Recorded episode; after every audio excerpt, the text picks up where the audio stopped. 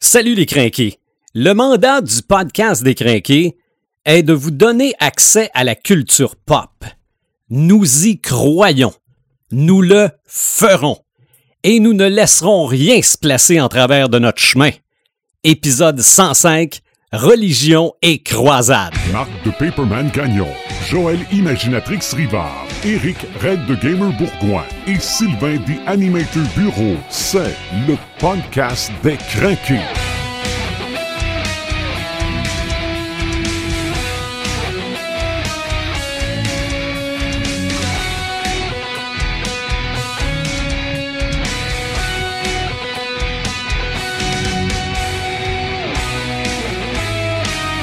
Bienvenue au 105e podcast des crinqués. On fait évidemment ça à distance parce que c'est comme ça que ça se fait maintenant. Paperman, salut. Salut. Imaginatrix, salut. Hello. Et salut Red the Gamer. Salut des, animators, ça va bien? Ça va toujours bien et aujourd'hui, encore une fois, c'est un gros morceau et je dois vous admettre que j'ai je savais pas trop comment parler de ça, mais on, sans se faire tirer des roches, hein? Ouais, aussi c'est un peu ça peut être un peu euh, controversé, on est mais c'est pas la première fois qu'on est sur euh, sur la ligne là. Donc, l'important, c'est de dire qu'on fait ça, on parle de religion et de croisade, mais tel que représenté dans la culture populaire. Oui. On prend, comme d'habitude, cet élément-là, on tente de le démystifier, de, le fa de faire comprendre l'importance, puis on va passer par le processus créatif, ce que c'est, comment on s'en sert, jusqu'où on peut l'amener. Et on a eu même un petit peu d'aide pour préparer ce podcast-là. On aura l'occasion d'en reparler dans le courant de ce podcast. J'aimerais, par exemple, qu'on démystifie chacun des mots parce que j'étais pas sûr de ce que c'était une croisade parce que je mêlais ça avec une conquête. OK? Ouais. Mais c'est un. Une, une, conquête n'est pas nécessairement une croisade, mais une croisade, ça doit être une conquête. Euh, je, te dirais, je, te dirais, que ça ressemble quasiment à, la comparaison de les, les, le whisky et le scotch. Là. OK. Ça ressemble beaucoup à ça, je trouve. OK. C'est une conquête, mais qui mélange l'accès au lieu saint. Ouais. ouais. Et la, la, grosse différence avec les conquêtes, euh, comme on les connaît, c'est que les croisades, ça ne se faisait pas seulement avec les militaires. Il se faisait avec les familles, avec tout le monde. Il amenait mm -hmm. plein, plein de gens. Là. Je veux dire, c'était vraiment une, une expédition euh, immense là, pour aller euh, conquérir quelque, la Terre Sainte. Là. Je veux dire, c'était pas, c'était pas tous des soldats qui allaient là. là. Il y en avait beaucoup qui c'était des pèlerinages aussi. Là. Okay. aussi que les croisades, c'est, euh, c'est, je vais dire, mettons, subventionné, là, mais c'est commandité. Je pense que ça serait mieux de même. Ouais, c'est commandité ouais. par l'Église. Mm -hmm. Tu sais, puis pas, quand je dis l'Église, là, c'est l'Église. Euh, avec un. l'Église avec, euh, ben, c'est, non, c'est pas l'Église avec un grand E, là. C'est les gens qui sont dans la grande église de. OK, c'est la communauté religieuse, là, la, ouais. la, la, la, communauté des, des croyants. C'est ça. Ouais. On s'entend-tu que c'est pas Dieu qui a décidé d'aller d'aller euh, éclater la face du monde? C'est mm -hmm. les gens qui ont décidé de prendre du power, excusez-moi, qui, qui, ont décidé de prendre du pouvoir là-dedans, puis qui ont pris ça comme béquille, puis disant Hey, hey, il y a des richesses comme ça n'a pas de sens à telle place. Euh, comment est-ce qu'on ferait bien pour aller chercher ça? Oh. Ben, on, on, si tu crois pas la même chose que moi, c'est ce qui est le cas, ben, t'es un. T'es, t'es, t'es un. Un hérétique. Un hérétique. Ouais. On va le dire comme ça. Ouais. t'es un hérétique et là, ben, c'est ça. C'est la meilleure façon de pouvoir, euh, de pouvoir s'enrichir sur, avec euh, la meilleure béquille qui soit, la religion. Mm. Mais non, non, Red, là, excuse-moi, là, mais les croisades, là, c'était pour redonner la Terre Sainte aux, aux chrétiens. Oui, absolument. Jean, voyons donc. ben, franchement. Non, non, mais si tu pouvais en faire un peu en même temps. Ben, ben mettons. mettons. mettons que, en tout cas, je veux dire, le, le, en, en, arrière, ça devait être très proche dans les idées. Ben oui. Pouvoir ouais. aller, euh, aller, prendre les trésors des. Euh, des gens qui peuples, là. C'est parce que quand les peuples nordiques ont décidé de, de s'enrichir puis tout ça, ils n'ont pas décidé de, de mettre tout le monde, euh, tu sais, de, de, de, prendre la, comme béquille la, la, la religion. Ils s'en sacraient de ça. Les autres, c'est moi je crois à telle affaire, puis euh, si tu crois pas à ça, je m'en sac. Euh, tu sais, j'irai pas, j'essaierai pas de te convertir. Mais rendu au bout, euh, je vais prendre ta terre puis tes affaires pareilles. Là. Ouais. Ouais. Ça, c'est une conquête. OK. Tu comprends? Ben, est-ce que une conquête, c'est aller chercher quelque chose, puis une croisade, c'est aller imposer quelque chose? Non, J'aimerais pas mieux-. Non?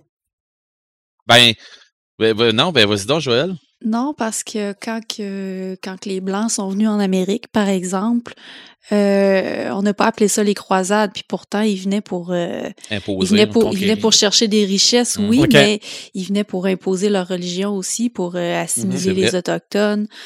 Euh, puis on n'a pas surnommé ça croisade. C'est vrai.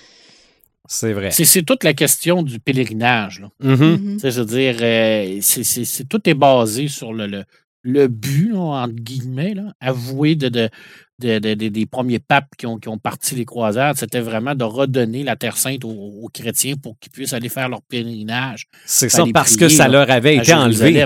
Ben oui, ça leur avait été enlevé, mais je veux dire, euh, euh, on, on- on a vu ce que ça a fait après. là. Il y a eu énormément de guerres, il y a eu énormément de Ben ouais. pillages, comme Red a dit. Mhm. Sais, Je veux dire, euh, la- la- oui, le pèlerinage, c'était bien beau, là. Et tandis que quand les, les, les Blancs sont venus ici, ben, il n'y avait pas de pèlerinage. Là. Mais tu sais qu'avant, si je me trompe pas, sacrait pas mal, quand, quand t'étais pape, t'étais roi. hein. Ah bah oui, tu étais au-dessus du roi. Oui, oui, mais c'est parce que tu prenais la place du roi, là. Fait que Ah quand oui. tu décidais quelque chose, c'est la voix de Dieu qui vient te parler, là. Il n'y a pas personne qui va parler par-dessus toi. T'avais Fait le si pouvoir tu dis- suprême. Euh, ouais, c'est ça. T'étais l'empereur. Ben, de- dans Star Wars, là, je parle, là. Mhm. oui, exactement. Non, non, non, mais c'est c'est exactement ça. Tu avais le pouvoir suprême, tu avais le pouvoir de, de, de dicter ta volonté aux autres, puis si ça fait pas, euh, je vais t'éradiquer, that's it. OK. Oui. Est-ce que le mot croisade peut s'appliquer au sens figuré? Dans le sens, Absolument. je ne sais pas moi, Paperman part en croisade. Oui, on Oui. en entend souvent parler Moi, aussi. ça arrive, euh, ça. Puis on le voit souvent aussi dans, dans des œuvres de fiction, des, des, des personnages qui, qui partent en croisade, justement. Euh, je sais pas si Harold Descoumars euh, chasse le bugger, je me rappelle plus du titre exact, Ouais, mais ouais, c'était ouais, une genre de croisade, un peu, si on veut. Là. OK. Ben, ils partent sur. Dans le fond, ce que j'ai compris d'une croisade, moi, c'est que tu pars avec une idée de de- d'une convoitise de quelque chose qui est sain pour toi, C'est ça. Puis que tu t'en vas, tu t'en vas à la recherche de tout ça. OK. Fait que euh, dans le fond, euh, c'est là que c'est là que vient le, le bout de violent, c'est qu'il y a du monde à un moment donné qui veulent pas que tu aies le truc que tu veux avoir. OK. OK. Donc, C'est- est-ce que le film Détroit, ville du rock est une croisade? Ah, Moi, je pense Est-ce que, que ça serait plus un pèlerinage ou une croisade? Pèlerinage, Ouais, oui, mais, je suis une d'accord. ouais, mais il faut qu'il question. trouve les, faut qu'il trouve les billets. Ah non, moi, je pense que oui. Honnêtement, c'est oui. C'est sûr que tu enlèves le côté violent. Là. Ouais, ouais. Bien qu'il y a quand même des avec bouts un assez intenses. il ils ont des embûches en masse. Ben d'abord, euh, d'abord The Pick of Destiny. Ouais, j'y pensais aussi. Ça Ok. aussi, j'aurais plus dit un pèlerinage. Ah, Ok. Mais en Ben même les temps, autres, ils ont cherché le pic là-dedans. là. Oui, puis t'as l'aspect religieux aussi dans ce film-là, oui. by the Mhm. Oui, On oui. parle, euh, on parle de Mhm. Satan. euh, Tout à fait. c'est vrai. Ah non, c'est c'est- Parce- c'est quelque chose, là. Parce que on parle de croisade au sens figuré, mais Joël, tantôt, va nous amener peut-être sur le côté religieux au sens figuré aussi. Là. Ouais. Euh, on va avoir l'occasion d'en parler pas mal pendant ce podcast-là. Mais commençons donc par Paperman et les croisades de la religion en littérature. C'est à la base de bien des choses. Là. C'est euh, difficile hein, parce qu'on on en a déjà parlé dans certains autres, certains autres épisodes, euh, de, de- surtout moi, là, au niveau des, des- de, de- de- de trucs religieux. Là, je me disais, est-ce que je me concentre sur les deux ensemble? Ou est-ce que je m'en vais sur euh, chacun de leur côté? Ou les, euh, les genres d'hybrides? Est-ce que tu sais, les religions, croisades, ainsi de suite? Parce Mhm. qu'il n'y a pas toujours. euh, il a pas toujours des croisades dans, dans, dans les trucs de religion. Mais il y a pratiquement toujours de la religion dans les trucs de croisade. Oui. On s'entend, là. Euh, écoute, euh, je vais te commencer ça raide. Et là, je parle pas de, de, de, de notre ami raide, là, mais dur, là. Euh, vous avez tous vu la bande-annonce de Dune? Oui. Oui. qui vient de sortir. Euh, Il y, a, y a- il y a une petite scène au début là, où on voit Paul et, euh, il y a, y a une, une voix de femme qui lui dit Qu'est-ce que tu as vu Puis qui dit Il y a une croisade qui se prépare. C'est vrai. Je l'ai entendu, Ah. ça. Tu l'as entendu. Bon, en fait, euh, c'est pas vraiment une croisade parce que dans le roman, on parle pas de croisade, on parle de djihad. Mhm. ça, ça, fait quand même une différence, mais là, on est dans un contexte euh, de 2020. On va essayer de, d'édulcorer tout ça un peu, mais ça reste quand même que dans le roman Dune, c'est un concept qui est très, très important. C'est un concept qui est important parce que ça fait la fondation de, Dune en tant que tel, puis ça va faire également le futur de Dune. Je t'en parle parce qu'il y a eu deux grosses croisades, on va dire ce thème-là, bien que le thème officiel, c'est Djihad, euh, qui va définir le roman de, de, Dune. La première s'est passée euh, dix 10 000 ans avant les aventures de Dune, comme on connaît, qui a été racontée plus tard par son fils. C'est vraiment la grande croisade qui appelle le, djihad buclérien, qui va nous représenter comment euh, les hommes se sont débarrassés des, des, machines. Parce qu'il y a un petit côté très Skynet à l'intérieur de Dune. Je veux dire, à un moment donné, les machines, les, machines pensantes ont pris le dessus sur les, euh, les humains. Et euh, les, euh, le reste de l'humanité, ben, il va vraiment faire ce qu'il appelle un djihad, une guerre sainte. J'aime pas ce terme-là parce que c'est pas réellement relié avec ça, on a tendance à penser ça, là, mais ce n'est pas tout à fait vrai au niveau de l'étymologie des mots. Là. Mais il va partir dans une grande. L'humanité va partir dans une grande croisade pour se libérer de ces machines pensantes-là. Et ils vont gagner.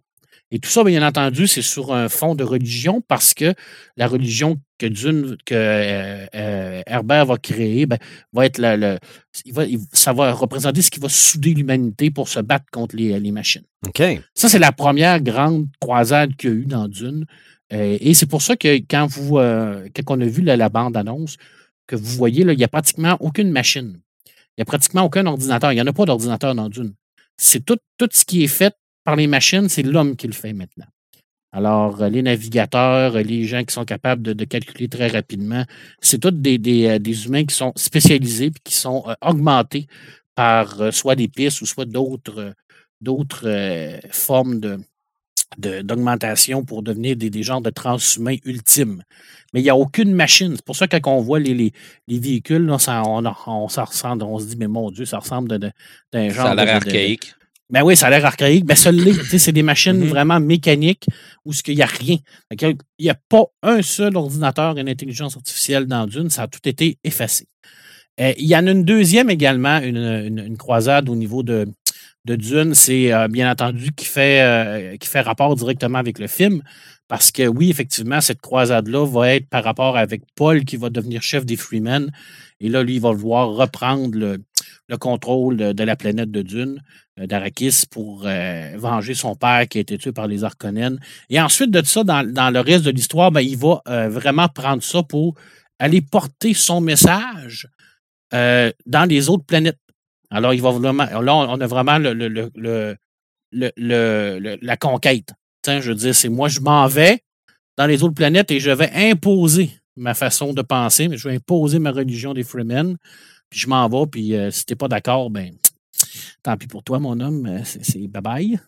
Alors, euh, je dis, c'est un concept qui est excessivement important parce que la religion, bien qu'elle n'est pas représentative de ce qu'on connaît, je sais qu'il n'y a, pas de catholicisme, il n'y a pas de, musulmans ou des, trucs comme ça dans Dune, ça n'empêche que c'est très, très basé sur les religions que Herbert a créées et il y a ces grandes, grandes guerres-là, ces grandes croisades-là, ça vient souder tout ça. Alors, c'est excessivement important, puis c'est hyper actuel parce que le film va sortir un jour. Euh, question, euh, question, Marc, euh, à propos justement du film versus, versus les romans. Dans le film, est-ce que tu crois qu'ils vont se rendre jusqu'aux les enfants de Dune ou si ça va arrêter avec le roman? Ben, officiellement, là, le, premier film qui sort, c'est la moitié du premier livre. Alors, le premier livre, normalement, est divisé en deux films. C'est ce que Denis Villeneuve a dit. Euh, après ça, il parlait d'une trilogie de films, c'est-à-dire une trilogie de deux films. On parlerait de six films qui couvriraient les trois premiers romans. Ouf, ambitieux. Euh, ouais, mais c'est ambitieux, très ambitieux. Après ça, euh, Reed, je ne sais pas, peut-être que ça va aller plus loin. Euh, c'est parce qu'à un moment donné, là, ça vient loin. Ouais. Oh, ouais. Ça, ça dépend toujours du box-office, puis ça dépend toujours de la réaction du public. Oui, c'est sûr. Et c'est ce côté-là, moi, que je vous en parlerai un peu plus tard, euh, à la fin, là, dans les, ça m'allume et ça m'éteint. Parce que c'est. Ben, excusez-moi, j'ai posé une question qui nous fait déraper, là, mais. Euh. Non, non, ben c'est non, parce que ça, ça fait partie de, de, tout ça. Je veux dire, c'est tout ce concept-là. Déjà, le fait qu'ils ont changé le mot, on voit vraiment qu'on va essayer d'aller chercher le, le, le, grand public. Là, parce que entre vous et moi, là, si on part avec l'idée de djihad, c'est difficile. C'est difficile. Ça, ça, part très mal. Ça, fait, ça fait les dix petits nègres un peu. Ouais, ben c'est ça. Ça fait, ça fait une controverse qui n'a pas d'affaire à avoir. C'est ça. Puis qui n'est pas nécessaire non plus. Je veux mm-hmm. dire, c'est pas, euh, on n'est on, pas obligé de, vivre ça. Puis de toute façon, c'est pratiquement, c'est pas un synonyme, mais c'est un mot qui, qui, veut dire à peu près les mêmes choses. Ouais. Alors, on s'en va, on s'en va là-dessus. Écoute, je te parle de BD. Euh, je te parlerai un peu de romans tout à l'heure, mais je te parle de BD. Là, j'ai vraiment essayé de trouver des BD qui nous parlent vraiment de religion et de croisade, euh, reliés ensemble. Je te parlerai tout à l'heure des BD un petit peu plus religieuses seulement, euh, parce que je me suis permis de, ben oui de m'amuser un peu avec ça. Écoute, je t'en parle parce qu'on euh, a eu la surprise euh, cette semaine euh, qu'on allait avoir un nouveau tome. Écoute, c'est une série qui date de 1984, qui est terminée quand même depuis très, très longtemps. Ça s'appelle Les Tours de Bois-Maury qui est faite par Herman, le, même qui a fait Jérémia. Et c'est une, BD vraiment typiquement dans les Moyen Âge, où ce qu'on va vraiment suivre le, les, les, aventures d'un chevalier qui est à Eman de Bois-Maury, qui va vraiment essayer de reconquérir sa fortune, sa gloire, et ça va l'amener, bien entendu, jusqu'en Europe et jusqu'en Terre Sainte, où ce qui va vivre des aventures pour essayer de retrouver cet honneur-là.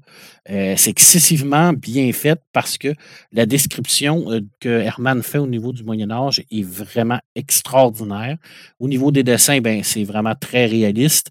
Je t'en parle parce que, euh, contre toute attente, Herman nous a indiqué qu'il allait avoir un nouveau tome qui allait sortir euh, bientôt. Alors, euh, c'est comme une surprise parce qu'on pensait vraiment qu'il avait fini avec euh, les tours de Bois-Marie. Mais non, je pense qu'Herman, à 88 ans, décide de, continuer à, nous impressionner puis de nous, nous, nous, en, donner plein, plein, les yeux. Écoute, Confession d'un Templier, c'est une, série également, trois tomes qui, qui, est malheureusement abandonnée. Je veux dire, on, est arrêté à trois tombes. Mais ce qui est intéressant à partir de là, c'est que là, on tombe vraiment dans le point de vue des, Templiers même. Parce qu'on sait que les Templiers sont excessivement reliés avec les croisades.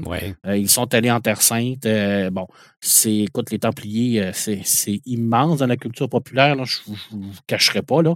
On en parle même dans le mystère de Oak Island. Mhm. Et c'est peu dire. C'est peu dire, là, je veux c'est incroyable. Euh, et euh, ce qui est intéressant dans cette série-là, euh, qui est malheureusement abandonnée, c'est qu'on on prenait Jacques de Molay, qui, était le grand chef des Templiers, et juste avant qu'il se fasse brûler, parce qu'effectivement, ça, c'est réel. Je veux dire, c'est pas, pas de la fiction. par contre, dans, la BD, c'est de la fiction. Il a, il a comme révélé les, tous les secrets qui avait ses, ses, échecs, ses regrets qu'il a eu. Une genre de, biographie fictive d'un personnage historique où on va vraiment voir tous les souvenirs qu'il a eu avec son frère Hubert de Paris euh, au niveau de, de, ses croisades qu'il a vécues en Jérusalem et tout ça. C'était excessivement intéressant parce que euh, on, prend un personnage plus grand que nature euh, qui est parti avec des immenses secrets avec lui encore des secrets qu'on cherche encore aujourd'hui. Je disais, le, seul, les, trésors perdus des Templiers qui ont ramené de Jérusalem, c'est pas. Euh, est-ce que c'est vrai, est-ce que c'est pas vrai? On ne sait pas, mais ils en ont ramené des trésors de Jérusalem lors, de leur conquête qu'ils ont faite là-bas. Puis les Templiers, c'est un ordre de chevaliers qui a été fondé pendant les croisades. Mm-hmm. Je veux dire, c'est des, des, gens qui ont été qui sont partis là-bas puis qui, sont, qui ont formé euh, ce, temple-là, tout templier, qui est devenu excessivement fort, excessivement influent, et qu'à un moment donné, ben, il était trop fort selon le roi et le pape. Ils ont décidé de, de les wiper. Alors, ils les ont tous éliminés un par un, euh, avec joie et allégresse, et beaucoup de feu et de bois. Oui, sûrement. Ah oui, ils sont tous brûlés. C'est pas compliqué. C'est vraiment. Euh, c'est horrible hein, quand on pense à ça. parce que c'était les, les protecteurs du pape. Hein. C'était les plus grands euh, protecteurs, c'était les plus grands guerriers que le pape pouvait avoir. Le pape qui était sous l'influence du roi.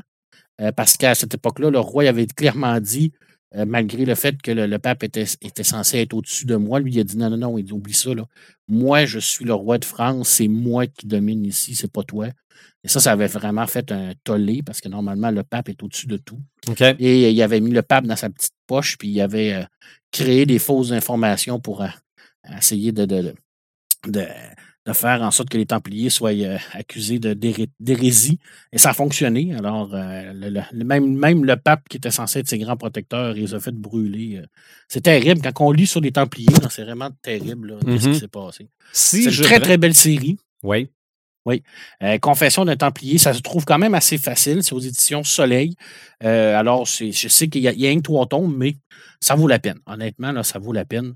Euh, c'est très bon. Euh, une autre belle série qui a, par rapport aux croisades, ça s'appelle Croisade. Alors, ici, par contre, on, a vraiment des personnages qui sont euh, fiction et c'est des personnages où on va voir des chevaliers qui vont vraiment vivre au niveau des croisades, qu'est-ce qu'ils vont vivre comme, comme aventure? Alors, c'est du médiéval fantastique, c'est une BD qui est un peu plus jeunesse. Euh, on parle quand même de Jean Dufault, scénariste euh, excessivement important.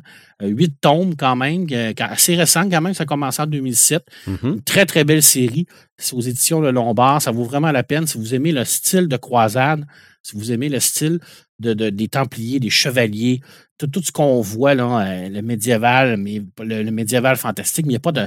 On dit médiéval fantastique, bien que dans les croisades, on s'entend que le côté fantastique il, est, moins là un peu. Ben oui. Il n'y a pas de dragon, puis il n'y a pas. Il a pas de trucs comme ça. Mais c'est un peu plus. Euh, dans la culture pop, il n'y a rien qui empêche d'en mettre.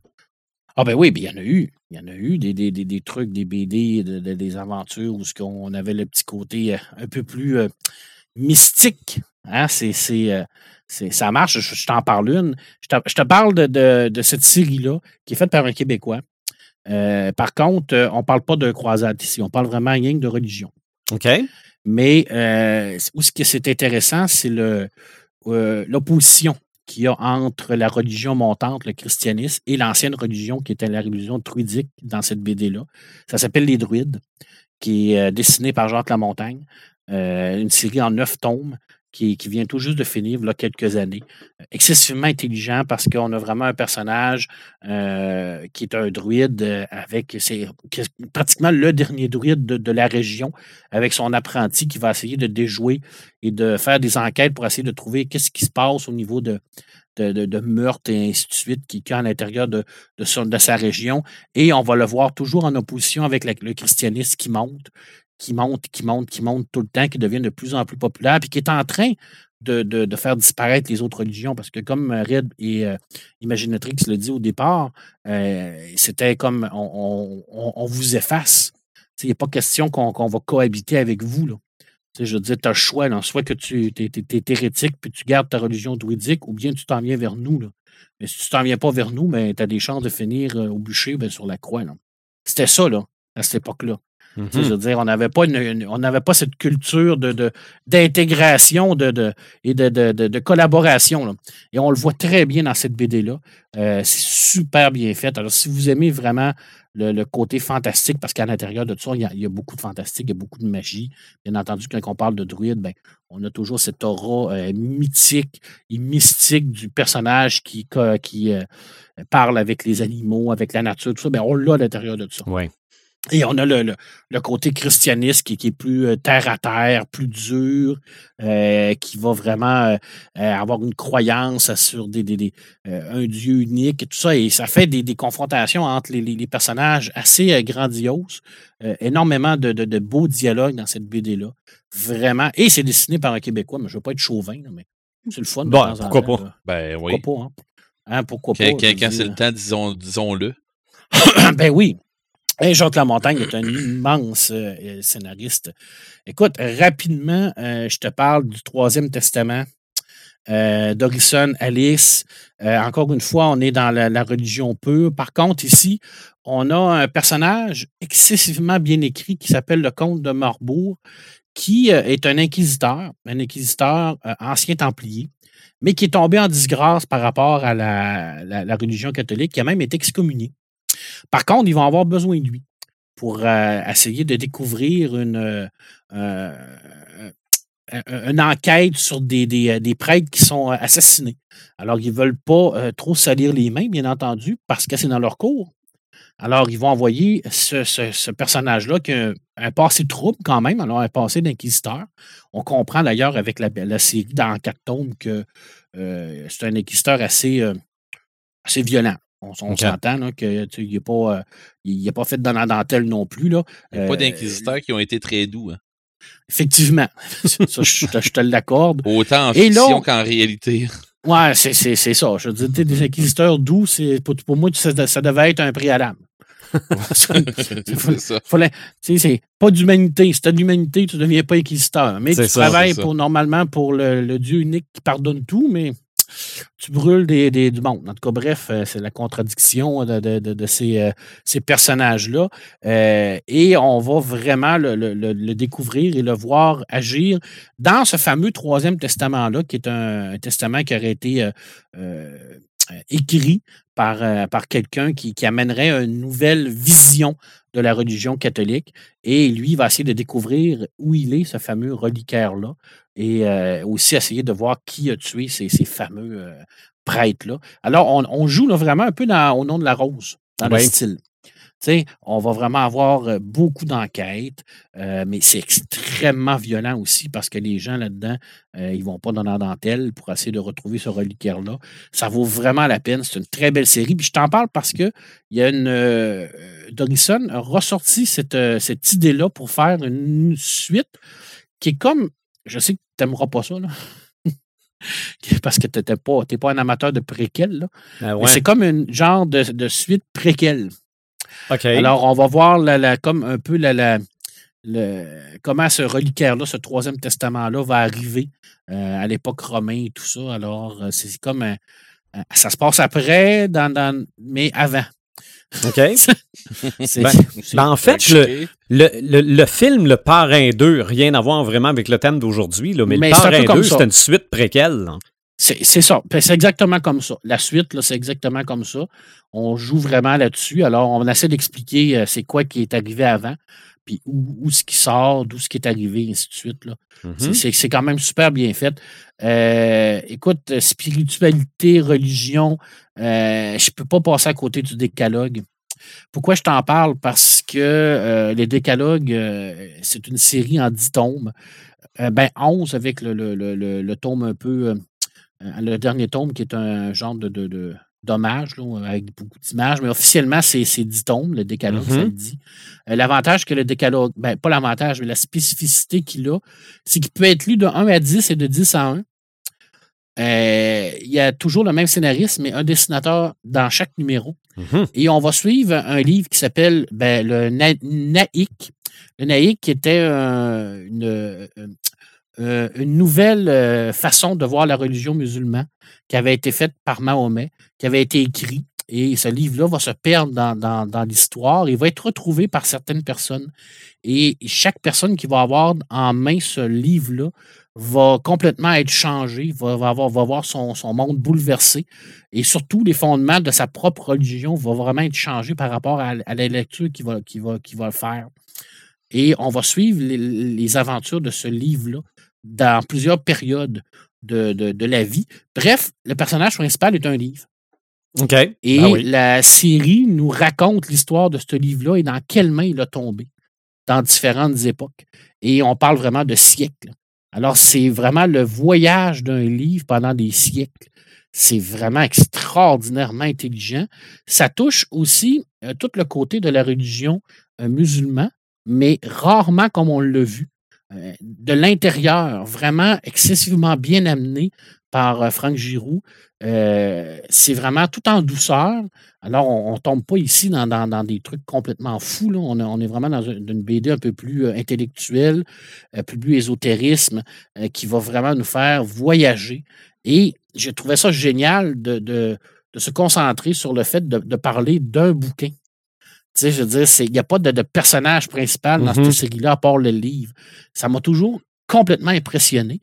Et euh, c'est aussi tout le concept de, de David Chicode, euh, tous ces, concepts-là d'avoir de, un, côté caché qu'on ne connaît pas dans la religion qui viendrait peut-être changer notre façon de, voir ça.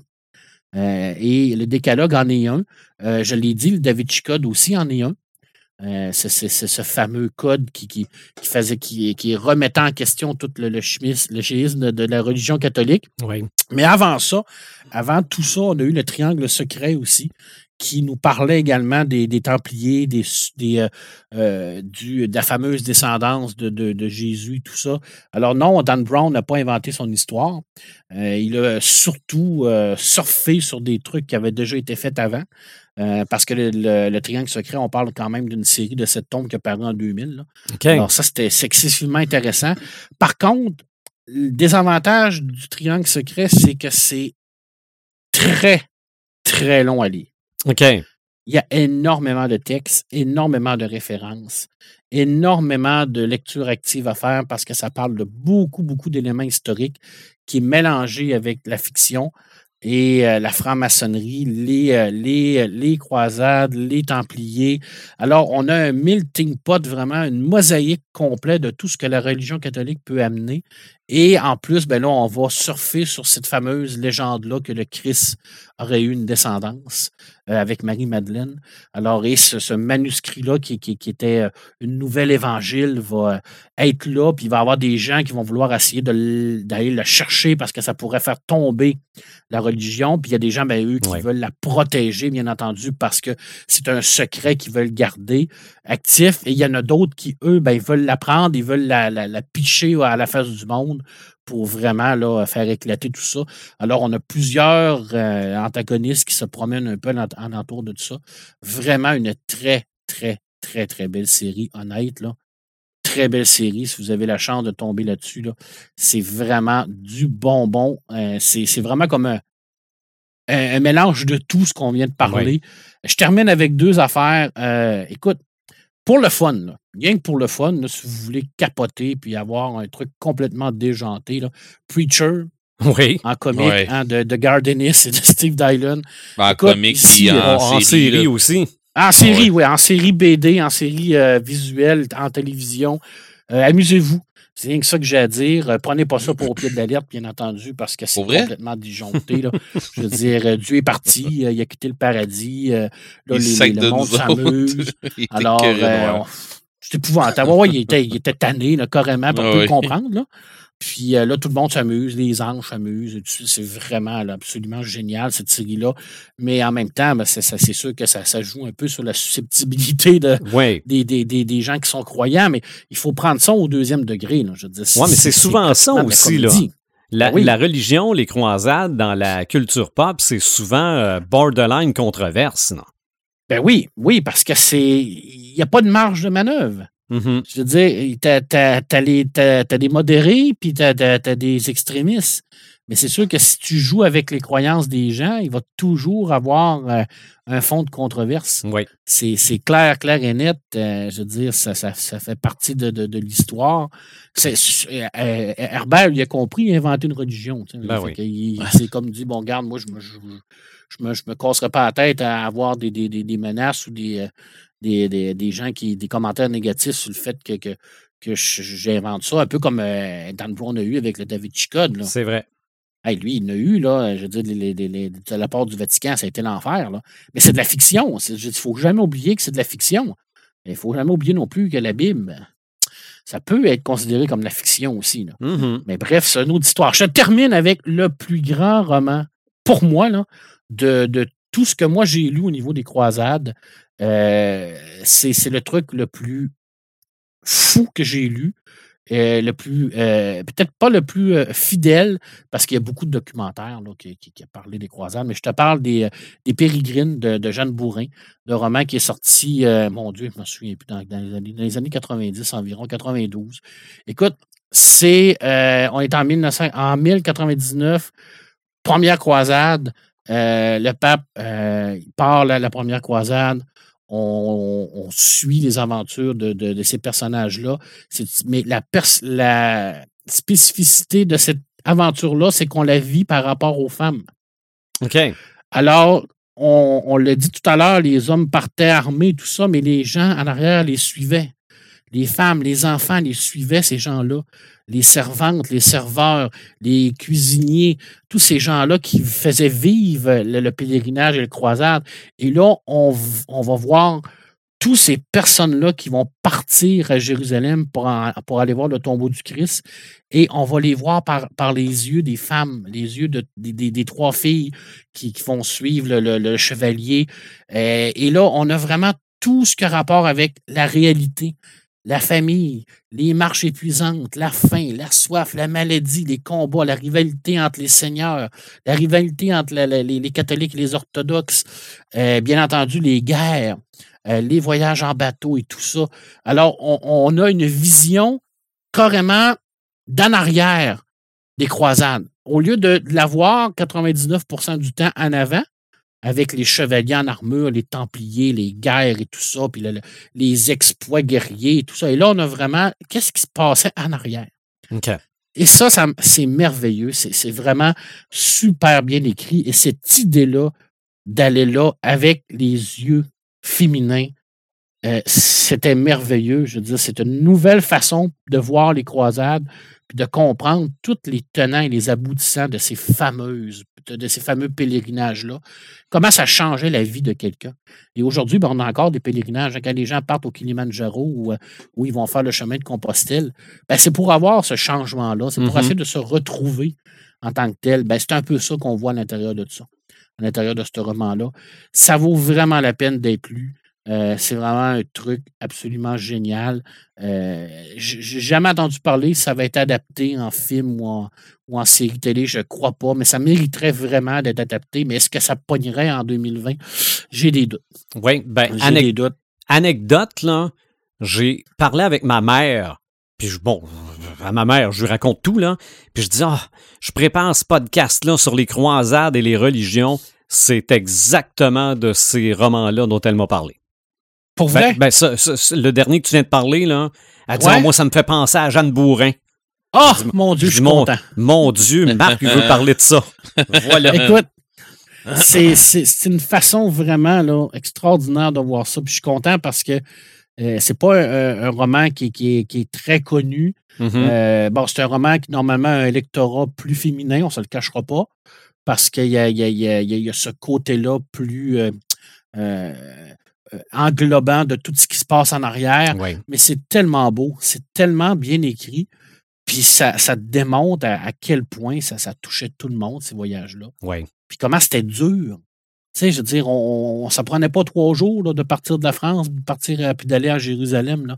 C'était un voyage d'une vie. Puis il y a des gens mm-hmm. qui ne revenaient jamais de là.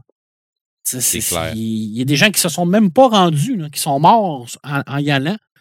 Puis c'est vraiment là, c'est intense en même temps parce que c'est très collé sur la réalité. Puis on se dit, ben ces femmes-là, ben, ont vécu ça. Puis euh, ils étaient là, puis ils ont essayé de, s'en sortir. Et ces hommes-là aussi ont vécu ça en même temps. Puis on voit, on voit réellement aussi la, la, la, ligne entre les deux, entre les hommes et les femmes aussi. Là. On, la sent, on la voit à l'intérieur du livre-là. Alors, c'est ce que j'avais à dire. Un très, très beau livre. Puis, euh, euh, lisez-les, mon Dieu, si vous avez la chance. Ben oui. Je, vous le conseille ardemment, même si c'est pas.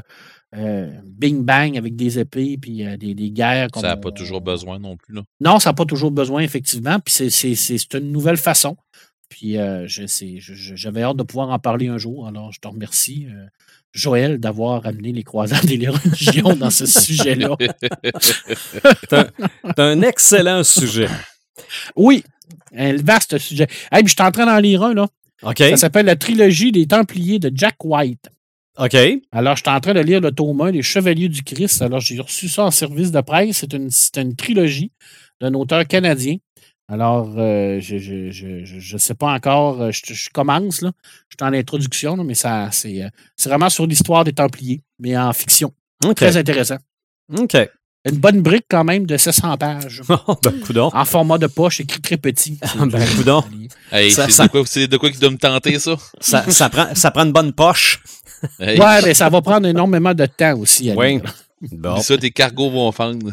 ouais, ben c'est quasiment une croisade là, pour moi de lire ce livre On constate donc que dans la culture pop, dans la littérature, des religions, des croisades, il y en a pas mal. Mais là, j'aimerais qu'on aille à l'inverse un petit peu, y aller au sens figuré. Dans la culture pop, ou plutôt la culture pop peut être une religion et nous amener à partir en croisade, nous les crinqués, toi Joël Imaginatrix, t'as regardé ça de près, ce qu'on appelle en anglais le fandom. Mm-hmm. Ben en fait, euh, moi dernièrement, je suis encore en train de, de, de, de faire de la recherche pour l'écriture, puis euh, je relisais euh, un livre vraiment pas connu qui s'appelle la Bible. OK, bon, regardons. Et euh, ben je relisais en fait, je relisais l'Apocalypse parce que j'ai pas lu la Bible au complet, mais Ah, l'Apocalypse Hein? Ouais, c'est ça. L'Apocalypse, c'est un livre qui, qui, qui m'intéresse vraiment beaucoup là-dedans. Et il y avait une phrase à la toute fin que euh, je suis pas mal sûre qu'on a déjà entendu euh, dans des films ou euh, peu importe, qui est souvent reprise. Et c'est Je suis l'alpha et l'oméga, le premier et le dernier, le commencement et la fin.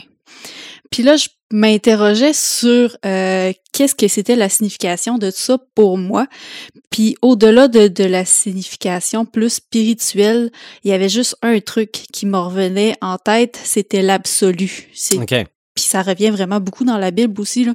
Ben, c'est Euh, le, c'est on le a- mot qui, qui me viendrait aussi. là. C'est, c'est, c'est ça. On, on a euh, partout dans la Bible un enseignement qui est absolu, qui est voici la vérité et il n'en existe pas d'autre. C'est comme ça dans toutes les religions, je pense. Aussi. Puis, à quoi ça me fait penser l'absolu? Ben, ça me fait penser à la citation d'Obi-Wan Kenobi qui dit « Seul un site résonne dans l'absolu OK. Mhm. ». Et ceci m'amène à parler des fandoms, mais euh, d'un point de vue de la religion, d'un point de vue du culte, peut-être. Ben, je, trouve, plus. je trouve ça bien que tu commences par une phrase de Star Wars. Ben oui, parce que moi, ma question, c'est que, ben en fait, premièrement, un fandom, qu'est-ce que c'est? C'est, euh, ça, ça vient de fans pour les fans, les, les, les fanatiques, puis Mhm. de dom comme dans domaine, comme dans comme dans Kingdom. Là. C'est pas domaine dans le sens de sujet ou de, de, de matière, c'est domaine dans le sens de royaume, justement. Fait que c'est comme un peu le royaume des fans ou, ben non, de, de tout ce qui, euh, ce qui appartient à la culture des fans. OK. Ou le temple. Ou le temps, oui, on pourrait, euh, d'une façon euh, imagée utiliser ce, mot-là. En fait, c'est ça. Le fandom, c'est une sous-culture propre à un ensemble de fans et ces fans-là vont s'approprier ce fandom-là et en faire partie. Euh, Puis moi, ma question que je me posais, c'est quel est le lien entre les fandoms et la religion? Puis est-ce que la religion, est-ce que les religions qu'on retrouve dans la, la culture pop deviendraient pas un peu comme notre, euh, notre façon de penser, influenceraient pas notre façon de penser? OK. Comme la phrase Seul un site résonne dans l'absolu, euh, je vais t'avouer que dernièrement, elle me revient souvent en tête. Je sais pas pourquoi, mais disons qu'on voit beaucoup de commentaires passer sur Internet, puis ça me fait penser exactement à ça. C'est ça. C'est de l'absolu. Mais Oh, j'ai- ouais. J'ai une autre question aussi par rapport à cette phrase-là. Est-ce que Dieu, le, le Dieu de la religion euh, chrétienne, ne serait pas un site, un seigneur site, OK. étant donné que tout ce qui est écrit à son sujet, euh, Moi, Et- je et- pense que tu réfléchis beaucoup. je réfléchis trop, hein. Mais je vous Pas pose... trop. Non, mais, non, mais c'est trop. correct, c'est correct. Non, non, y a- regarde, moi, je te- Tu, tu réfléchis pour ceux qui réfléchissent pas. Oh, ouais. Je t'écoute, là, me semble que c'est que du bonheur. Je veux dire, c'est, je, trouve ça le fun où ce que, où ce que tu nous amènes avec chaque sujet à tous fois. Fait que, non, c'est, c'est le fun parce que tu nous amènes champ à gauche, puis c'est pas, c'est pas tant champ à gauche que ça. Non, on Ouais. reste dans la culture geek quand même. C'est ça, mais Oh là, me, me semble que ça nous prendrait une citation de Star Trek, là, juste pour balancer. Non. Je suis désolée, mais euh, je peux pas euh, répondre à ta demande là-dessus. OK, ben, coudonc. Ok, Mais, je t'aime. Ta- Tantôt, en début d'épisode, Sylvain, tu nous as un peu parlé de la définition de la, de la croisade, mais pas de la religion. Mhm. Est-ce que tu en avais une définition oui, Oui, j'en avais une, par exemple. Attends un petit peu. Ensemble déterminé de croyances et de dogmes définissant le rapport de l'homme avec le sacré. Bon, premièrement, déjà là, on pourrait dire de l'être humain avec le sacré. Mais oui, mm-hmm. c'est ça. C'est des règles absolues. Mm, c'est vrai. Puis si on compare ça un peu au fandom. Ah, c'est clairement une religion. Oui, mais non. Ça, ça dépend, je te dirais, des fans. Euh, en général, euh, à la base, les fans, ils vont pas considérer euh, qu'est-ce qu'ils voient dans la fiction comme étant la réalité, comme étant la vérité. Fait que déjà, en partant, ça les détache un peu de ce côté religion-là. Il y en a que oui, tu sais, il y a, y a, des fans, là, que eux, ils écoutent Star Wars, puis ça s'est passé pour de vrai, là. Puis qui, qui, qui, qui vouent un culte au Jedi, puis qui pensent comme un Jedi. Ça s'applique à 50% du podcast. mais il y a des gens aussi qui croient que la Terre est plate. Hein. Aussi, c'est vrai. C'est des croyances. Mm-hmm. Fait que, fait que oui, un fandom, il peut avoir des similitudes, si on veut, avec, euh, avec les religions, mais euh, faut quand même pas non plus voir ça comme une religion. Faut peut-être plus voir ça comme un culte. Comme un culte, euh, ça peut être souvent c'est des fans qui veulent en savoir plus, qui veulent vraiment être spécialisés euh, dans ce truc-là qui les passionne. Euh, fait que c'est plus un culte du savoir, un peu, si on veut, qu'une religion en tant que telle. OK. Selon vous, là, est-ce que ça se peut déterminer euh, c'est quoi le plus grand fandom qui existe? Est-ce que ah, est-ce que c'est Star Wars? moi, que c'est... moi, c'est le premier qui me viendra en tête. Ah moi, je pense que c'est Star Trek. Non, et ça, ça pourrait être, tu sais, il y, y, en a quand même tout plein, mais contrairement aux religions, c'est pas de quoi de démographique, tu sais, qu'on peut compter vraiment. OK, ouais. Euh, puis on pourrait peut-être se fier comme sur les box-office, tu sais, se fier sur les ventes, mais encore là, c'est vraiment difficile à, à calculer parce que, tu sais, il y en a qui ont des films, il y en a qui ont des films, séries, livres, euh, des, des, produits dérivés. Euh, fait, ça parce vient quand Harry Potter aussi en est un. Mais hein, là, sais, mm-hmm. c'est vraiment... Puis il y a un gros apport de ça qui s'est vraiment étendu large, là. Mm-hmm. euh, fait que moi, c'était ça ma question un peu. Vous autres, vous en pensez quoi? Ben, moi, ça, ça, quand il y a des discussions tranchées Mm-hmm. ou c'est tu penses comme ça ou t'es es un hérétique, ouais. je pense que là, c'est proche de la religion. T'as raison. OK? Quand c'est. Euh, c'est comme ça que ça doit être fait, sinon euh, la tête sur le bio, là. Ouais. Moi, je pense. Genre, euh, refaisons une nouvelle fin au film.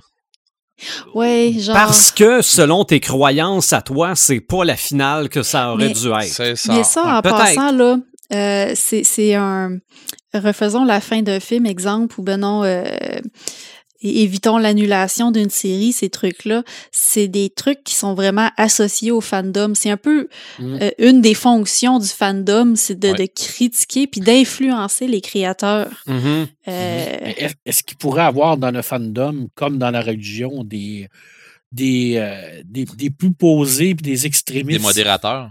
Oui. Ouais, je pense qu'il y a des gens qui sont plus modérés puis des gens qui sont vraiment extrêmes. Non, non, c'est sûr, c'est sûr. On le voit, là. C'est qu'en plus, avec les médias sociaux, c'est sûr qu'on est, euh, on est beaucoup plus radical dans nos positions, là. Mm. C'est clair. Mais euh, moi, pour répondre à ta question, ce que je pense du fandom versus euh, la religion et les, les, les, croisades, là, je crois que le fandom, on, on, le voit bien représenté dans le. Je me souviens pas du mot, t'as dit non du film, mais ça avait sorti avant l'épisode 1 de Star Wars. Fanboys.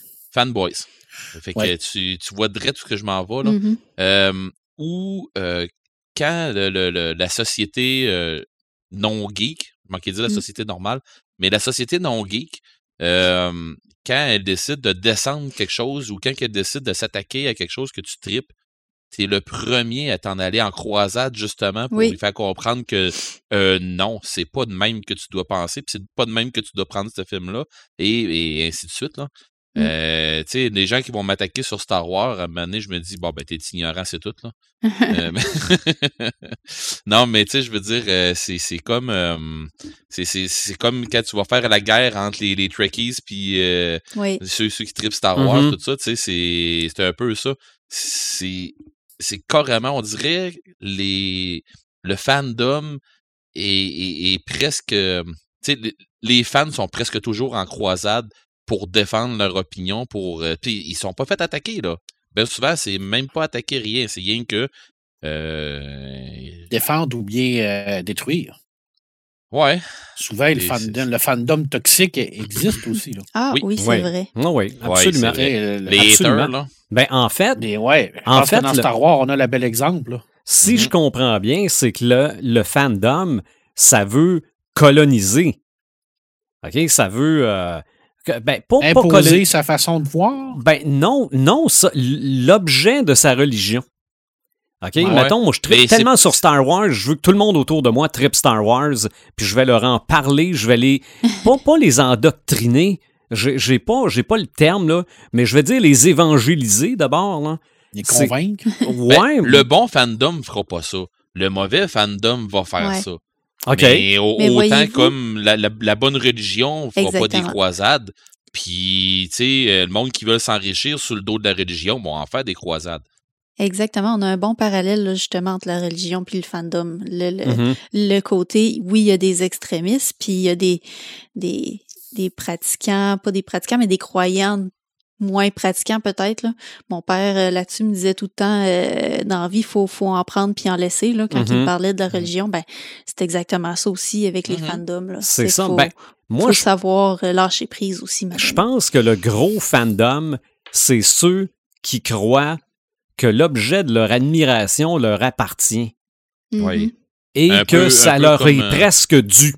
Ouais. Mm. Un peu Ouais. comme le, le, le jeune qui s'est fait ramasser par euh, J.K. Rowling, là.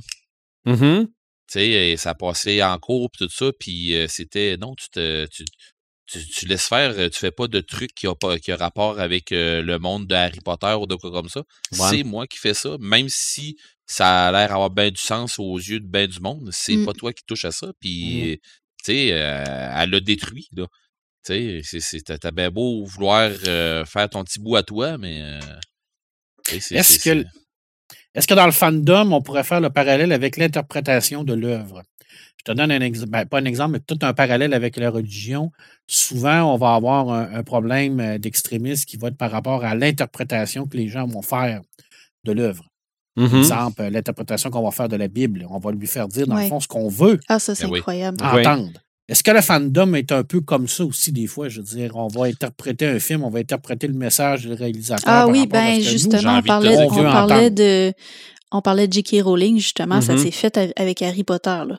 Les gens ont interprété absolument tout qu'est-ce qu'elle avait écrit dans la série Harry Potter en disant que elle était raciste, qu'elle était sexiste, que mais là, c'est comme c'est de l'interprétation là. Mhm. T'as vu des trucs où est-ce que c'est pas écrit là.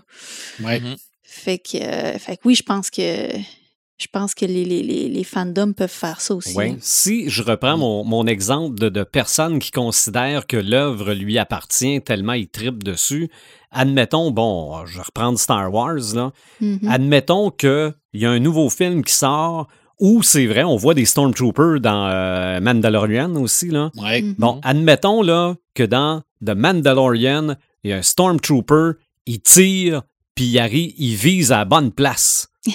Il pogne Ok. quelqu'un en pleine tête. Ouais. D'après moi, le, les- le fandom pur et dur va dire ça n'a pas de bon sens. Un Stormtrooper, ça vise jamais à la bonne place. Là qui shot. Ouais, OK, bon, on pourrait l'expliquer comme ça, mais ça se peut que quelqu'un dise Hey, là, là, avec tous les livres puis les BD que j'ai lus, c'est impossible que ça arrive, puis qu'est-ce que t'as fait là? Ça, ça, ça commence à être, euh, à être du, Ouais, encore du là, on religieux a- extrémiste. Ouais, là. c'est ça. Encore Ouais, là, ben, on a le, le- le côté absolu. Là. Voici la, la seule je- vérité. Veux-tu que je t'en fasse la, la vérité absolue? Là? Tu Vas-y. sais, Ouais, les donc. histoires des Stormtroopers qui tirent tout croche, là, C'est de la Mhm. bullshit. c'est ça. de la bouette. Ben oui, c'est je de la sais. bullshit. Parce qu'ils ont des, des, guerriers d'élite, ça, ces gens-là. C'est exactement ça. Puis ils ont des très bonnes stats dans le jeu de rôle au niveau du tir. Ouais, mais c'est ça. C'est parce que nous autres, on joue au jeu de rôle. C'est ça. Nous autres, on a juste vu les films. Là, tu vois, t'en as un exemple de fandom là, qui est un peu comme. Euh, tu sais. Ah ouais. Et c'est drôle parce que je, me mets là-dedans, parce que j'en suis un, puis je m'en cache pas. Là. au niveau de Star Wars, là, euh, je suis un peu comme ça, des fois, là, de, de, de pogner un peu les par rapport à certaines affaires, là. surtout quand c'est du négatif. Là. Mais tu sais, dans Mandalorian, la fameuse scène avec les deux Stormtroopers à la fin, là, qui essaient de tirer, là, puis que tout le monde avait trouvé ça bien drôle, là, puis qu'ils ont dit, oh mon Dieu, que c'est super le fun, puis c'est drôle. Mais moi, ça m'avait carrément dérangé parce que je trouvais que ça tuait le côté dramatique de la situation. Puis, il y a, il y a comme des, euh, comme des, des, des, il y a comme des clans aussi dans les fandoms, je pense. Hein? Ben oui. Euh, je pense que oui. Je pense qu'il y a des clans aussi dans les religions. Là. ah oui, un peu comme euh, la religion chrétienne. On a les, les, catholiques, les protestants. Les orthodoxes. Les orthodoxes, c'est ça. Mm-hmm. Effectivement, je pense qu'on a, il y a eu des, un, parallèle à faire. qu'on appelle. Oui. Il y a eu des divisions qui ont fait en sorte qu'il y ait de plusieurs sous-groupes qui, qui sont ressortis de ça. Dans les fandoms aussi, c'est vrai, mm-hmm. on retrouve ça. Ben, c'est à ça que ça sert un schisme en passant. Mm-hmm. Puis, si ta religion, elle sort, elle sort de là, du schisme, d'habitude, ta religion sort grandie de là. Parce que, parce que euh, ce qui tirait vers en bas va s'en aller d'un côté, puis ce qui tirait trop vers en haut va s'en aller de l'autre côté. Puis après ça, ben tu normalement, normalement, mmh. tu devrais avoir épuré tes deux côtés. Puis tu sais, c'est bien souvent, c'est ou ben donc ça va sortir grandi, ou ben donc ça va, ça va redevenir presque deux religions euh, pures et dures. Là. Mmh. OK. Ben, en tout cas, c'est, moi, c'est ce que j'ai c'est ce que j'ai vu bien souvent euh, dans dans bien des trucs que j'ai que, que j'ai, j'ai, j'ai lu ou que j'ai euh, j'ai joué ou que j'ai été dans des grandeurs nature, là, ben souvent, ce que ça fait, c'est ça. Puis, je veux dire, euh, ben, je vais vous en parler tantôt pendant les, les, jeux, de toute façon. Là. Mais il y a un gros truc qui a rapport à ça, justement, dans les grandeurs nature. Fait que là-dedans, tu le vis. Là. OK. Et c'est ça. Mais est-ce que, en tant que crinqué, on part parfois, bon, en croisade, pas pour euh, évangéliser les autres, là, mais admettons, je sais pas moi, on, veut s'en aller au Comic Con à San Diego. Est-ce que ce serait une croisade? Ce serait plus un pèlerinage. Ouais, je suis d'accord avec Joël. OK. Ouais. Ben, c'était, ça que je voulais clarifier parce que, en fait, il faudrait qu'il y, ait, qu'il y ait des obstacles à détruire pour se rendre au Comic Con pour que ce soit une croisade. Ouais.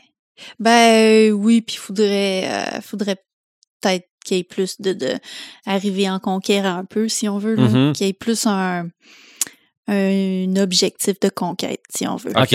Je vais te dire ça autrement. Ouais. Euh, pour répondre à Sylvain, là. OK, on s'en il y a un Comic Con où il y a quelque chose, il y a une convention qui, une convention de Star Wars qui, qui va se faire il y a des Trekkies qui ont décidé euh, non, de barrer les routes. Il n'y aura pas de convention et on a fait, euh, on s'est organisé avec le gouvernement pour faire ci, ça, ça, ça, ça. Oui. Fait que le, la, la, communauté qui tripe Star Wars, ils ont décidé de se lever toute la gang au complet et de sortir dans les rues et de dire non. OK, euh, on va y aller pareil. C'est ça, on y va pareil, on s'en fait un, puis si t'es pas content, ben c'est un bon exemple de croisade, en effet. Et voilà.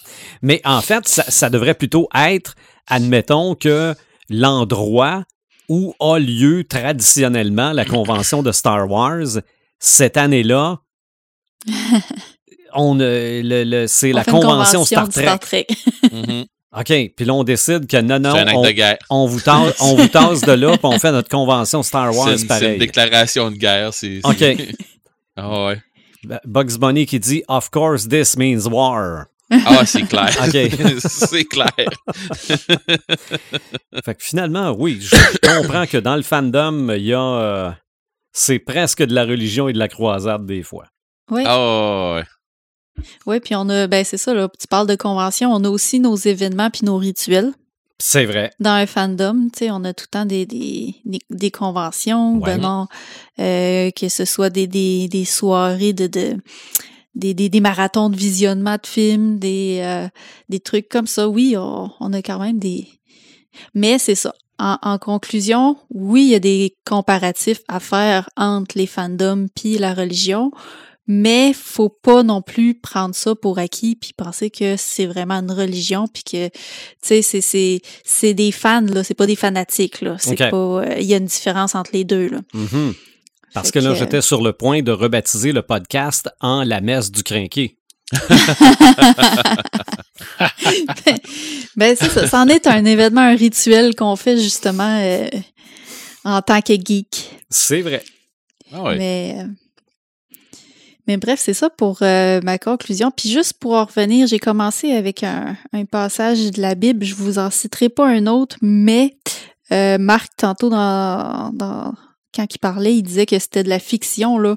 C'est une très bonne œuvre de fiction. On va s'entendre si si vous voulez quelque chose d'épique.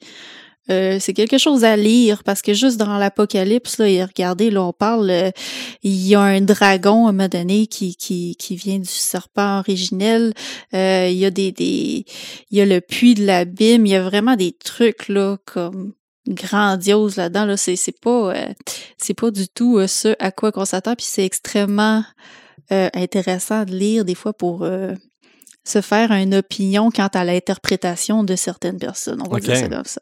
Ben, moi, de l'Apocalypse, je ne connais que l'intro de la chanson de Number of the Beast. Oui, exactement. les paroles sont tirées mot pour mot de l'Apocalypse. C'est parfait. C'est en anglais, mais c'est parfaitement un passage de l'Apocalypse sur le fameux 666. Oui, qui est cité drette comme que c'est chanté dans, comme c'est dit dans la chanson. Exactement. Mm. Religion et croisade, évidemment, il y a ça aussi à l'écran. Euh, j'ai un peu segmenté religion et croisade parce que pour ce qui est surtout du grand écran et surtout les débuts du cinéma, les méga productions, c'était souvent religieux. Oui, hein? euh, de toute façon, euh, juste quand, quand arrive le temps de Pâques à la télévision au Québec, on, on zappe un peu puis on tombe sur à peu près tous ces grands classiques-là. Euh, mais pour ce qui est de l'histoire du cinéma, si on note le fait que c'est des films religieux, si on les prend tout simplement comme des films, c'était quand même des œuvres marquantes. Si on prend euh, les Dix Commandements, euh, Ben Hur, deux films avec Charlton Heston, euh, mon Dieu, à part ça, mon Dieu. Jésus de Nazareth. La, la télésérie, moi, j'ai vécu ça quand ça a vraiment passé à la télé et c'était à grand déploiement. C'était avec ah des acteurs quand même assez connus. Un réalisateur, je pense, Franco Zeffirelli, c'était pas, euh, c'était pas un, nouveau venu. C'était des moyens, hein, des moyens extraordinaires. Exactement. Puis on avait aussi travaillé très fort pour que ce soit euh, en lien avec ce que ça aurait pu être si ça si c'était vrai, OK? Mm. Entre autres, la crucifixion, je veux dire, c'est pas, c'est pas une croix toute faite, c'est juste la poutre euh, en arrière des épaules. Ça, c'est, on n'avait jamais vu ça à l'écran avant. Mais t'as aussi euh, la passion. Encore une fois, Borderline Controverse, le film de, réalisé par Mel Gibson. Ah mon Dieu. Borderline Controverse. Bon, bon, OK, en plein dedans. Mais la dernière, la dernière tentation du Christ. Ah, ça aussi, c'était parfaitement, parfaitement du côté de la controverse. Mais euh, si je prends, admettons, l'exorciste, OK, oui, il y a une bonne base religieuse à ça, parce que mm-hmm. si tu n'as aucune croyance envers le démon, ce film-là, c'est une risée totale. Ah si, à quelque part, t'as pas une espèce de croyance au fait que tu peux être possédé par un esprit malin, ce film-là te fera pas peur. Non. Oui, mais c'est parce que d'une façon ou de l'autre, euh, Sylvain, mais euh, arrête-moi là, si tu penses que je suis dans le champ, mais normalement, si tu écoutes ça, puis que tu dis que euh, les, deux, les deux prêtres sont capables de faire de quoi, ça veut dire que tu crois en Dieu. Si tu crois en Dieu, techniquement, tu devrais croire aussi aux démons. Parce que je veux dire, il tu peux pas dire je crois juste en la lumière, Euh, OK, puis ça te sert à quoi la lumière? Ben, c'est pour m'éclairer dans la noirceur. Bah, ben, c'est parce que tu crois aux deux. C'est ça, mais, mais tu fais, tu, tu fais regarder ce film-là euh, à, des ados aujourd'hui, là. Regarde, ils sont morts de rire, là. Ah, ils d'en face. Hein. Et aussi la copie turque du film L'Exorciste, parce que les Turcs ont fait des copies de n'importe quoi. Ils ont copié Star Wars. OK? Si vous allez sur YouTube et vous tapez Turkish Star Wars ou Turkish Superman, attendez-vous à vous rouler par terre. Je pense que Spider-Man est pire que tout. Mais ah, probablement. Puis même à ça, euh, euh, oui, je pense que je l'ai vu ça aussi. Mais pour ce qui est de l'exorciste, la version turque s'appelle Satan pour démon. C'est que comme il y a une base religieuse là-dedans, il a fallu l'adapter turc aussi. Puis ça, on a quand même. Ils, ont travaillé fort. Je dois admettre, là, c'est, pas très bon comme version, là, mais ils ont moins travaillé fort pour faire en sorte que c'est pas la religion catholique qu'il y a dans les versions turques de Satan. Mais pour ce qui est des croisades, là, je vais, je vais vous l'admettre, là, j'ai marqué Crusades in Movies euh, sur euh, ou euh, Crusades on TV. Bon, j'ai marqué ça dans Google puisque ça m'a sorti là. Je suis pas sûr de comprendre. Bon, oui, il y a la télésérie qui s'appelle Nightfall. Ouais. Je, je, ne connais pas, mais ça, au moins, à l'œil, ça avait l'air des croisades. Ouais, c'est ça. Tout à fait, je te confirme. OK. Il y a eu aussi Les Rois Maudits. Le nom dit quelque chose, puis en plus, c'est une série de livres, Marc, mais il y a eu deux adaptations de ça. Une dans les années 70, puis ça, je me rappelle que mes parents avaient regardé ça, puis c'était terrible parce qu'il y avait des têtes qui se coupaient là-dedans, puis bon, euh, dans les années 70, on n'était pas trop habitué à ça. Aujourd'hui, on, regarde, on regarde Trône de fer en déjeunant, là. Mais... Ouais, mais en fait, Trône de fer, euh, c'est tu prends les rois maudits, c'est la même histoire. Mm-hmm. je veux dire, le, grand, grand créateur là, de, Game of Thrones, là, Martin, là, il, est Ben oui, c'est plus que de l'influence. Je veux dire, quand tu regardes le roi maudit, quand tu regardes ce qui a été fait chez Howard, qui est chez Tolkien, puis tu vois Game of Thrones, là, c'est vraiment plus que de l'influence. Les rois maudits puis Game of Thrones, là, c'est quasiment une copie. Là. OK.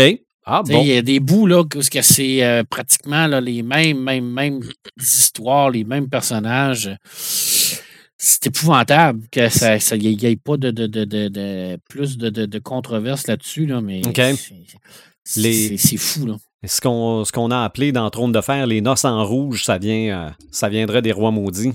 Oui, tout à fait. OK.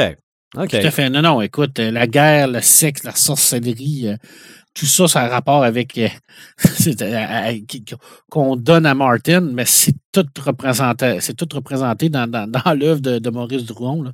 C'est épouvantable. Non, écoute, euh, je, vais, je, vais, arrêter là parce que ça, c'est, le genre de choses qui, qui me fait comme fandom oui, pomper. c'est ça.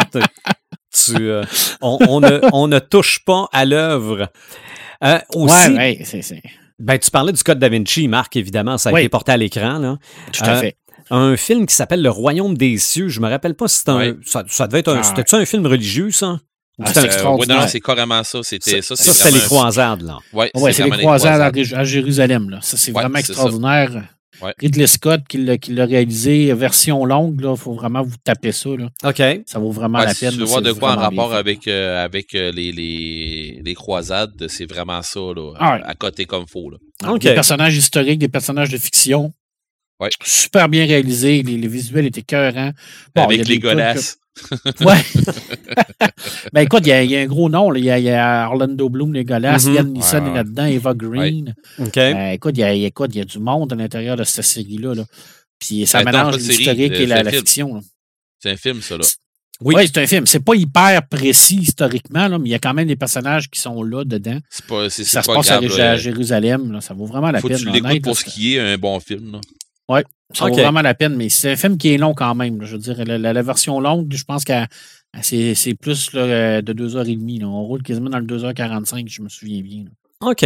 Puis les deux, dernières, les deux dernières choses que ça m'a sorti, c'est là que les, mes, mes jambes ont encore une fois rapetissé, euh, raccourci.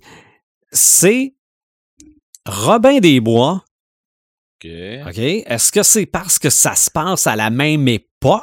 Non, ben non. Parce que Robin des Bois revient des croisades. Il a été capturé Ah en oui, croisade. c'est vrai. Ah! Et le, et, le, et le roi est en croisade. Il va revenir à la fin du film là, pour euh, faire ça, sa mais, bénédiction sur le ouais. mariage avec sa cousine Marianne. OK. Et lui, lui, il a participé aux croisades. Il revient des croisades dans, dans, dans son pays. Puis là, il va vivre des aventures. Que, ben, là, on parle de- du film de Kevin Costner. Là.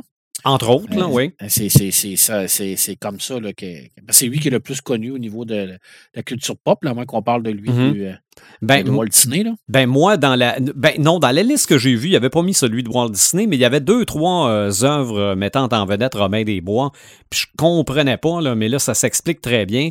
Donc, le shérif de Nottingham, c'est lui qui fait la loi pendant que le roi est parti. C'est ça. OK. Ben, c'est le prince Jean. OK. C'est le prince Jean, le shérif de Rottingham, c'est comme un peu le, le- l'homme donné du prince Jean, Ouais, l'exécuteur des bases œuvres. là. OK. Tu sais, Lui, il ne salit pas les mains. Là. Et il, y avait un autre, il y en avait un autre qui est sorti avec Russell Crowe. là. Je- euh. C'est quand même plus récent. Là. Mhm. Ouais, puis euh, lui, lui, tu le vois là, qu'il a été atteint par la guerre, justement, puis tout ça, il Ouais. arrive, puis euh, il est plus. euh, il est plus C'est Ridley. Scott aussi, je pense qu'il l'a fait. Je crois euh, que oui, mais-. OK. Je sais pas. Bon, ben- j'ai pas beaucoup de souvenirs dessus, mais oui, c'est relatif aux croisades. Ben, vous, vous m'avez éclairé pour celui-là, mais éclairez-moi maintenant concernant Trésor national. Ben, c'est parce que c'est des affaires qui ont, ouais, c'est des affaires qui ont rapport avec euh, les, les Templiers, justement. Là. OK. Ah ben oui, oui, c'était le trésor secret qui était caché. Écoute, ce trésor-là qui est sur l'île d'Oak Island, c'est ça qu'on cherche. là. Tu sais, je veux dire, lui, il l'a cherché dans la, dans la Constitution américaine, ils l'ont trouvé là, dans, une, dans, dans un truc perdu, là, mais dans le fond, on Quand- sait tout qui est sur l'île. là. C'est ça, on sait que c'est pas loin de chez nous. Ben, c'est clair, là, je veux dire, qu'est-ce qu'on attend euh, pour Ben, devenir riche? Moi, à date, pour ce qui est de religion et de croisade, c'est ce que j'avais trouvé. Mais si vous avez des titres à rajouter, Ben, moi, là, j'ai j'ai Ah de oui. quoi de très fort à rajouter. Là. Pour ceux qui ne l'ont pas vu, là, garochez-vous là-dessus. The Last, King- de- The Last Kingdom sur euh, Netflix. OK. Euh, c'est sûr qu'il y a du monde qui vont me dire Ouais, mais ça ressemble à Viking. Oui, mais c'est pas, c'est pas vraiment ça. Puis là, ben, c'est là que tu, te vois, que tu vois que euh, c'est un côté plus historique. Je pense qu'on avait déjà parlé dans un autre Oui. podcast avant. Mhm. Puis c'est un côté un peu plus historique du à peu près dans le même temps que Viking, dans le fond. Euh, Viking qui, qui serait aussi euh, dans, dans le temps des croisades, où ce que euh, l'Angleterre est, est en train de, de, de, de faire sa place, puis il y a les Vikings qui rentrent dedans, là, mais sauf que dans le fond, avec euh, Last Kingdom, ben t'en as un justement qui part en croisade contre son peuple à lui, mais pour, euh, pour, pour se faire une place avec les Anglais, on va dire comme ça. Mais c'est une grosse histoire, là. C'est quoi? C'est quatre saisons, je pense. On à 5, je pense. C'est moi la cinquième saison. En tout cas, euh, j'ai- moi, je les ai toutes écoutées, là. C'est vraiment très, très bon. Ouais, c'est ça. Puis tu vois que, tu sais, c'est- c'est c'est élevé, là. Mais... C'est- complémentaire à Viking dans le sens que Ouais, Viking, ça exactement. passe avant Kingdom, avant, Last Kingdom, parce qu'on on, on voit les, les- les fils de Ragnar dans Last Kingdom. La, la descendance de Ragnar Longbrook, on, on- on les voit dans, dans, euh, dans, dans Last, dans, Last Kingdom. Ça, c'est le Ok. fun par rapport à ça. Là. Mm. Mais c'est beaucoup plus historique. là. Il y a plus de références historiques. là. Tu sais, c'est un peu comme euh, Viking, c'est plus grandiose. C'est plus. euh, euh, tu sais, c'est- euh, ça explose de partout. Là, tu sais, je veux dire, on a vraiment le côté épique. Là. The Last Kingdom, comme Red dit, c'est beaucoup plus historique, c'est plus euh, refait- renfermé, beaucoup plus d'histoire, de, de, de politique. C'est c'est différent, mais en même temps, c'est complémentaire. OK. Mais c'est vrai, c'est une très, très bonne euh, analyse, euh, Last Kingdom. Là. OK. Les croisades, puis l'Angleterre, puis tout ça. Là. Mhm. À part ça, Vraiment, vraiment Moi, bon. Un de mes films préférés, ben, c'est pas mon film préféré de Kevin Smith, c'est Dogme. Ouais. Dogma. oui. Vraiment. Ça n'a pas, ça a pas été une controverse, ça aussi? Ah, ben oui, c'est clair, parce que Dieu, c'est Alanis Morissette. OK, bon. Fait que Dieu est une femme dans ce film-là. Et mon Dieu. Euh, Fait que. euh, oui, puis Kevin Smith est convaincu que Dieu est une femme. Puis c'est vraiment intéressant comme film parce que ça mêle plein de, de trucs liés à la religion Oui. avec une touche d'humour. C'est un film épique, là. tu sais, C'est un film avec les, les anges puis euh, qui veulent venir faire la, la, la guerre sur la terre puis tout. Puis ils essayent de, de sauver euh, Il me semble qu'il essaye de sauver quelqu'un là-dedans. Puis, euh, très, très bon film avec Matt Damon puis Oui. euh, Ben Affleck. Ben Affleck, Je suis oui. des anges, je pense. hein, je me suis Oui, qui font les, les anges. Puis, euh, puis c'est ça, il y a un des, des, des anges qui veut essayer d'atteindre les portes d'une certaine église pour... euh, parce que s'il rentre dans cette église-là, ben il, il va avoir comme une espèce de, de fin du monde, d'apocalypse, ou je me rappelle plus trop, mais vraiment un très bon film. OK. Ben, tant qu'à ça, euh, après Dieu est une femme, il y a eu Dieu est un noir. Ah Ouais. oui? Dans lequel? Bruce le Tout-Puissant. Ah oui, c'est vrai. C'était, euh, mon Dieu, j'oublie son nom. euh, Morgan Freeman. Morgan Freeman, ben oui, qui faisait Dieu dans, dans celui-là. Et euh, la suite qui était Evan le Tout-Puissant, je pense. Ouais, Oui, il fait l'âge de il était là. Il était encore là aussi. Mhm. C'est vrai. Ah ouais. Dans le fond, Dieu peut être ce que vous voulez. Ben, absolument. vous voulez que ça soit on, un on- chihuahua, ouais, mais on le sait, euh, on- le sait pas, il est quoi? Mais c'est ça, c'est- notre cerveau d'humain qui a tendance à lui donner une forme, euh, du moins de dire que c'est une entité. Mais Mhm. d'après moi, si, si ça existe, c'est pas mal plus complexe que ce qu'on peut Ouais, parce que c'est rassurant d'y donner une forme, d'y donner un nom, Exactement. donner quelque chose. Exactement. C'est Exactement. Un peu, un peu comme le démon aussi, c'est rassurant de lui donner une forme parce qu'on essaie de se convaincre qu'on peut le combattre. C'est vrai. c'est C'est facile à combattre quand il y a une forme en avant de toi. Là. Ben, d'ailleurs, euh, euh, d'ailleurs, il y a euh, la, ben, la- la série euh, Supernatural. je dirais pas vers la fin, là, mais au- plus au début, dans, dans les premières saisons, ils, ont, ils ont une quête, les deux frères ont une quête, ils ont sont en croisade dans le fond pour. Ils essaient de, de- de détruire ce qui est surnaturel, tout ça, mais sauf que ben souvent ça a rapport à la religion, puis ils font souvent des exorcismes, des affaires comme ça, puis à un moment donné, ils se rendent compte que c'est plus gros qu'eux autres, pas mal plus gros qu'eux autres, puis que c'est les anges puis les démons qui, euh, qui, qui se foutent euh, qui se foutent ça, ça gueule, mais sur la terre parce que c'est comme le c'est comme pas à vue de, tout- de, de, de tout le monde, fait que euh, ils servent un peu de ça. Fait que ça vire un petit peu en croisade. C'est pas une vraie croisade comme on parle depuis tantôt avec Jérusalem, tout ça, mais tu sais, c'est- c'est des trucs qui peuvent s'apparenter. Ouais.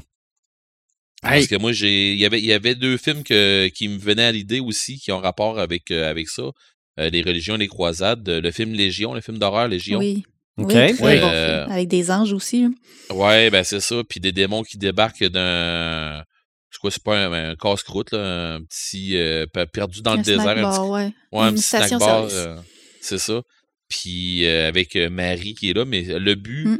Le but de tout ça, c'est qu'ils sont en train de s'organiser pour euh, restarter euh, une nouvelle apocalypse, mais pour Mm. restarter genre une grosse guerre avec les. les- Parce que Dieu a perdu la foi en l'humanité, fait qu'il a décidé de, de tout l'exterminer, d'envoyer son. ouais. C'est ça. C'est ça, c'est ça.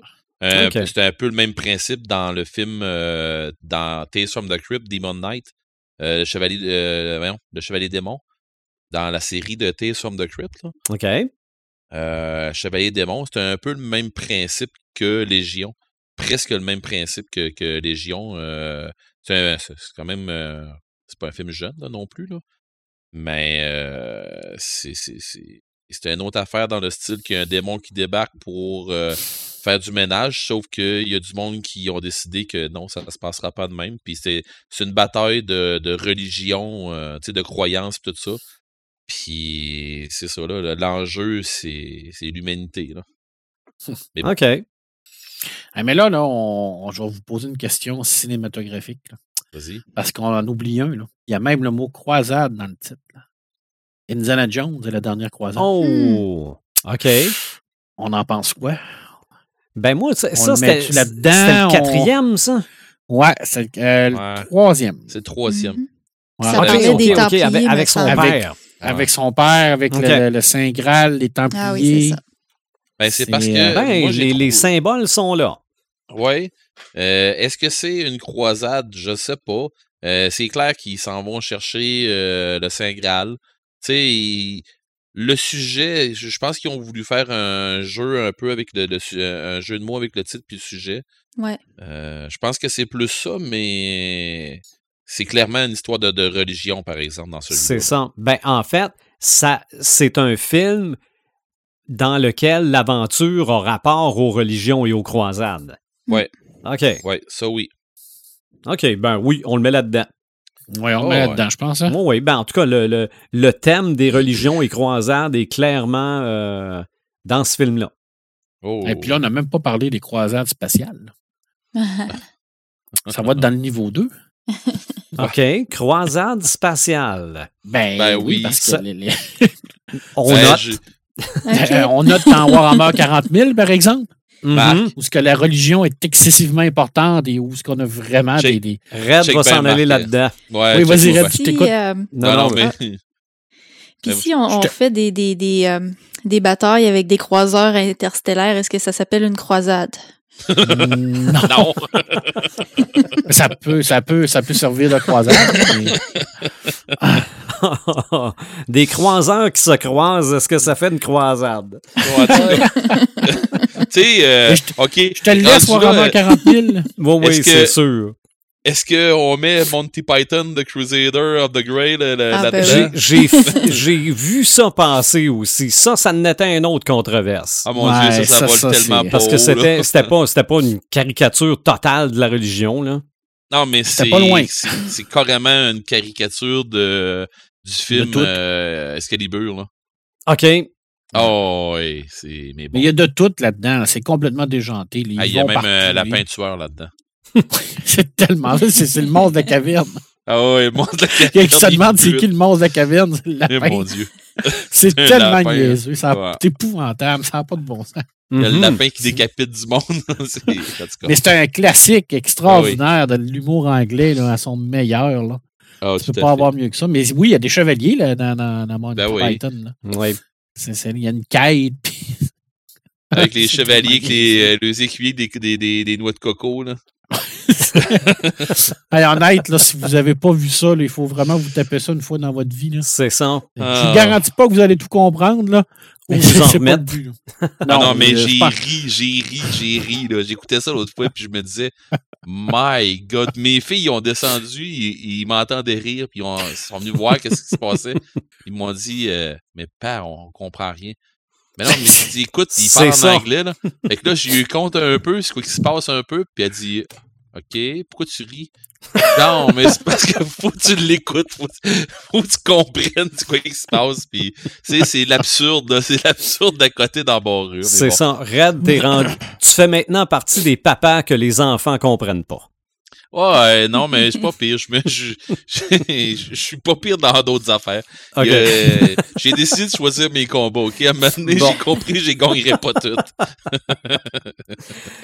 Les religions et croisades, on peut les lire, on peut en regarder, on peut même en faire si on est bien craqué, mais aussi, on peut en jouer à des croisades, à des Ben, je jeux. qui dire, ont pour sérieux? thème On religion. continue là, là? Red, je pense que t'as pas eu besoin de regarder bien bien loin, de fouiller bien bien creux pour en trouver de ces jeux-là.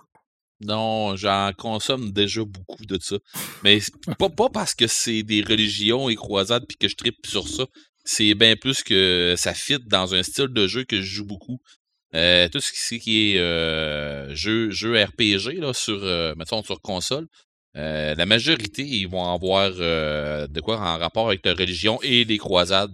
Et je dis les croisades, c'est pas juste euh, les croisades comme on les, comme on les, on les connaît, nous autres, euh, nous autres dans, notre vraie vie, mais ils vont adapter la croisade avec le jeu puis dans l'univers dans lequel ça se passe.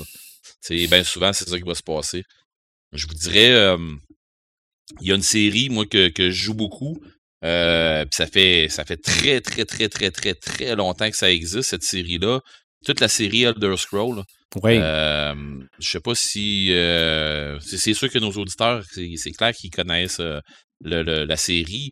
Euh, vous autres, euh, les autres crinqués, je sais pas si vous avez déjà joué à la série, euh, à quelque chose qui a rapport avec la série Elder Scroll. Mais en partant, quand tu fais ton personnage dans les premiers, je me souviens dans Daggerfall entre autres, euh, le premier jeu, c'était ben, dans les premiers que moi j'ai joué, fallait que tu choisisses ton, ta religion, puis c'est ça qui basait bien souvent des trucs avec ton personnage. Puis c'est là que ça basait aussi où ce que tu allais commencer, puis où ce que t'allais sur, sur, qui t'allais frapper, puis ainsi de suite, les, alliances selon les religions, des affaires comme ça. Ça marchait beaucoup comme ça. puis même encore maintenant, ça marche beaucoup comme ça aussi. je vous dirais que quand tu joues à The Elder Scroll Online, il y, a une une immense part qui a rapport avec la religion, puis ça finit tout le temps à euh, t'es le mortel que les dieux se servent pour aller passer euh, la claque sa gueule à un démon ou le démon il se sert de toi pour aller claquer sa gueule à un dieu ou quelque chose comme ça, tu sais. Euh, c'est souvent des affaires comme dans, dans, dans ce style-là. Euh, ils ont même fait la, la, la, place où il y a du PVP. Euh, quand, on joue joueur contre joueur, c'est les alliances contre les alliances. Là. Fait que tu peux pas taper dans, dans face des autres gens qui sont dans la même alliance que toi. Mais euh, tu sais, ils disent alliance, mais euh, tu sais, ça, peut jouer aussi en parlant de, de, de religion. C'est le même principe un peu. Là. Euh, si on lâche euh, toutes les Elder Scrolls, il y a un jeu qui s'appelle For Honor qui, mm-hmm. qui, était sorti. Euh, puis c'est carrément c'est carrément une, bataille joueur contre joueur, mais tu décides de faire des chevaliers, ben t'es dans le côté des chevaliers, contre les barbares, ben style viking, contre les, les samouraïs, le style plus japonais, pis tout ça, puis tu te tapais sa gueule. J'ai moins joué, j'ai vu jouer en masse, j'ai joué un peu, j'ai mais je suis tellement pas fan de joueur contre joueur de PVP que c'est pas. Euh, c'est un jeu qui est très bien fait, mais c'est pas un jeu qui m'a intéressé justement à cause que euh, campagne, euh, tu sais, la, campagne solo, c'est inexistant, je me trompe pas sur ce jeu-là. Fait que, tu sais, c'est, ça a été, tu sais, ben, ben, souvent dans des jeux comme ça, c'est ou ben c'est un gros jeu de stratégie, ou ben c'est du PVP. C'était un peu plate pour ça. Sinon, sur PC, euh, il y avait une coupe de jeux qui, qui, m'avait été euh, nommée, ben, que. Je parle souvent avec, euh, mes amis qui, qui m'en parlent souvent, c'est-à-dire le jeu Kingdom Come Deliverance. c'est un jeu sur PC, puis c'est carrément un jeu de prise de possession de, de, de, de terrain, tout ça, mais c'est un jeu pendant les croisades, puis c'est vraiment de quoi qui, qui, a rapport à ça. Allez voir euh, sur YouTube euh, Kingdom Come Deliverance. Vous allez voir euh, de quoi ça va avoir l'air. Puis pour vrai, c'est carrément ça. sinon, le jeu, ben, pas le jeu, les jeux Crusader King, le 1, 2 et 3. Dans le fond, c'est encore là, c'est un autre jeu style stratégie où tu dois, tu dois faire ton royaume, euh, tu dois faire grandir ton royaume, puis des affaires comme ça. C'est vraiment, ils l'ont vraiment fait style croisade. Euh, ils ont vraiment fait un truc qui a rapport avec euh, de la manière que, ça marchait un peu dans le style, dans le temps des croisades. Fait que, tu sais, la, gestion féodale, des affaires comme ça, mais je ne sais pas à quel point la croisade en tant que telle est là ou c'est une conquête. Euh, tu sais, des fois, là, faut, faut, faut, se mettre là, puis il faut y penser un peu, là. C'est ça, mais il y a la religion pareil. Oui, oui, oui. Mais sauf que, euh, bien souvent, euh, des fois, la religion va passer très bordant. Tu sais, le joueur, ben souvent, il, s'accrochera pas à ça. Il va s'accrocher au bout d'action où ce que... justement, le, bout où ce qu'il va avoir de l'action plutôt que de la gestion, tout ça. Fait que c'est un, un, peu ça. Après ça, c'est sûr que je peux pas passer à côté de la série de, ben, surtout au début, la série des Assassin's Creed. Mm-hmm. Mm. Le premier, surtout, était vraiment, euh, tu étais, étais sur euh, le dos des Templiers pendant les croisades puis tout ça euh, pour aller chercher une pomme. Mais tu sais, c'est, tu jouais dans les, dans les souvenirs d'Altaïr, mais euh, avec ces souvenirs-là, ben, ce que tu chassais, c'était les, les chevaliers euh, des croisades, les, templiers, tout ça, c'est eux autres que tu chassais. Puis c'était vraiment. Euh, je, me, je, me, souviens pas assez. Il me semble que c'était à Jérusalem le premier. Fait que, mais c'est dans, en tout cas, c'est dans ce coin-là. Fait que c'était, c'était quand même de quoi de, bien. Puis c'est sûr qu'ils ont perdu un peu le côté le côté croisade avec les autres qui ont suivi après, mais parce qu'on avance dans le temps puis tout ça. J'ai bien hâte de voir qu'est-ce que ça va sortir, comment ça va sortir avec euh, avec le prochain qui est Ragnarok, je crois. Euh, celui avec les Vikings. Je sais pas si on va tomber dans. On va revenir dans le temps, dans le fond, euh, un peu dans, le temps des croisades. Je sais pas comment est-ce que ça va tomber dans la conquête des Vikings. Je sais pas exactement qu'est-ce qui va se passer avec ça, mais bon. Mm-hmm. Il y a eu euh, une sortie cette semaine euh, en rapport avec la PS5, euh, puis ils ont révélé des titres, puis il y a pendant que je regardais la présentation qu'ils faisaient, il y a un jeu que je me suis dit, ah, ça, ça, ça a l'air intéressant, puis ça a l'air, je sais pas jusqu'à quel point c'est de la croisade religion, tout ça, mais ça s'appelle Demon Soul. Ça va être sur la PS5. je sais pas si c'est une exclusivité, je ne suis pas certain. Mais euh, dans le fond, c'est que tu fais un chevalier et tu tues des démons, mais que tu as été comme. En tout cas, ce qu'on peut voir, ce qu'on peut comprendre, c'est que tu as été euh, relevé d'une de, de, de, puissance divine pour aller péter des, des, des, euh, des démons. Là. on voit pas grand chose à part que le combat qui se passe, mais tu es clairement un chevalier, tu es clairement dans le temps, tu sais, dans un style féodal dans ce temps-là. Euh, tout cas, c'est ça. Puis tu, tu, tu tues des démons. Mais bon, j'ai bien hâte de voir de quoi ça va avoir l'air. Euh, sinon, euh, si je lâche, mettons, les jeux. Mettons que je vais lâcher les jeux vidéo. Ouais. Je m'en vais sur euh, les jeux de table puis les, les, les jeux les, les, jeux de rôle. Là dans les jeux de, rôle, moi, un que j'ai déjà joué, puis ça fait, ça fait tellement longtemps, mais Marc peut-être va, pouvoir plus nous aider aussi là-dessus. Il est nominé Satanis, Magna Firita. Euh, chez Marc, tu as, joué aussi à ce jeu-là, je ne me trompe pas. Oh que oui. oui. Hein. Expliquez-moi ce que c'est. Ben, question de religion, c'est que tu joues, euh, tu joues un, un, ange ou un démon, je ne me trompe pas. C'est ça. Ça fait trop longtemps. Puis, euh, mais dans le fond, question religion, t'as pas le choix. C'est là, c'est comme la base du jeu. Puis euh, la croisade, ben écoute, euh, c'est selon le synopsis de la game que le, le, maître va te faire, mais ben souvent, euh, c'est quoi tu penses qui se passe avec des, des, des, des anges puis des démons? Là? Ils, essaient de reprendre la place qui, qui leur est due ou que leur royaume leur est dû, la place que leur royaume devrait avoir sur Terre. Là. Fait ah. que euh, je pense que c'est là euh, la, la, croisade qu'elle a lieu. C'est selon la game que tu décides de faire parce que c'est pas un board game. C'est, euh, moi, ce que je parle, c'est pas le board game, c'est pas rien de ça. C'est un jeu que ça te prend un maître de jeu. Là. OK. Ben, je trouve. Je t'en parler un petit peu plus là, parce que j'ai joué beaucoup Mmh euh, c'est un, vieux truc hein, qui, a été fait dans les années, fin des années 80, 89, par les, la fameuse maison d'édition Siroz en, Europe, en France. Là. Euh, c'était euh, à l'époque une, révolution parce qu'on était dans le politique incorrect. C'était un jeu qu'il fallait prendre au second degré parce que c'était complètement farfelu, complètement fou. Parce que, Red le dit, on avait le la Terre, c'est un, champ de bataille. OK. OK, puis tu avais euh, Dieu qui était d'un bord, puis tu avais le démon qui était de l'autre bord. Puis dans Innominis Satanis, qui était la version du jeu de rôle où tu jouais un groupe de démons. Puis dans Magnas Veritas, tu jouais un groupe d'anges. Et puis, euh, tu étais réincarné dans un corps humain, mais tu devais poursuivre ta mission, mais sans te faire remarquer. On n'a pas déjà parlé de ça. On en a déjà parlé un peu. Hein. OK. Euh, quand, on, a parlé des démons. C'est ça, que, finalement, les anges sont pires que les démons.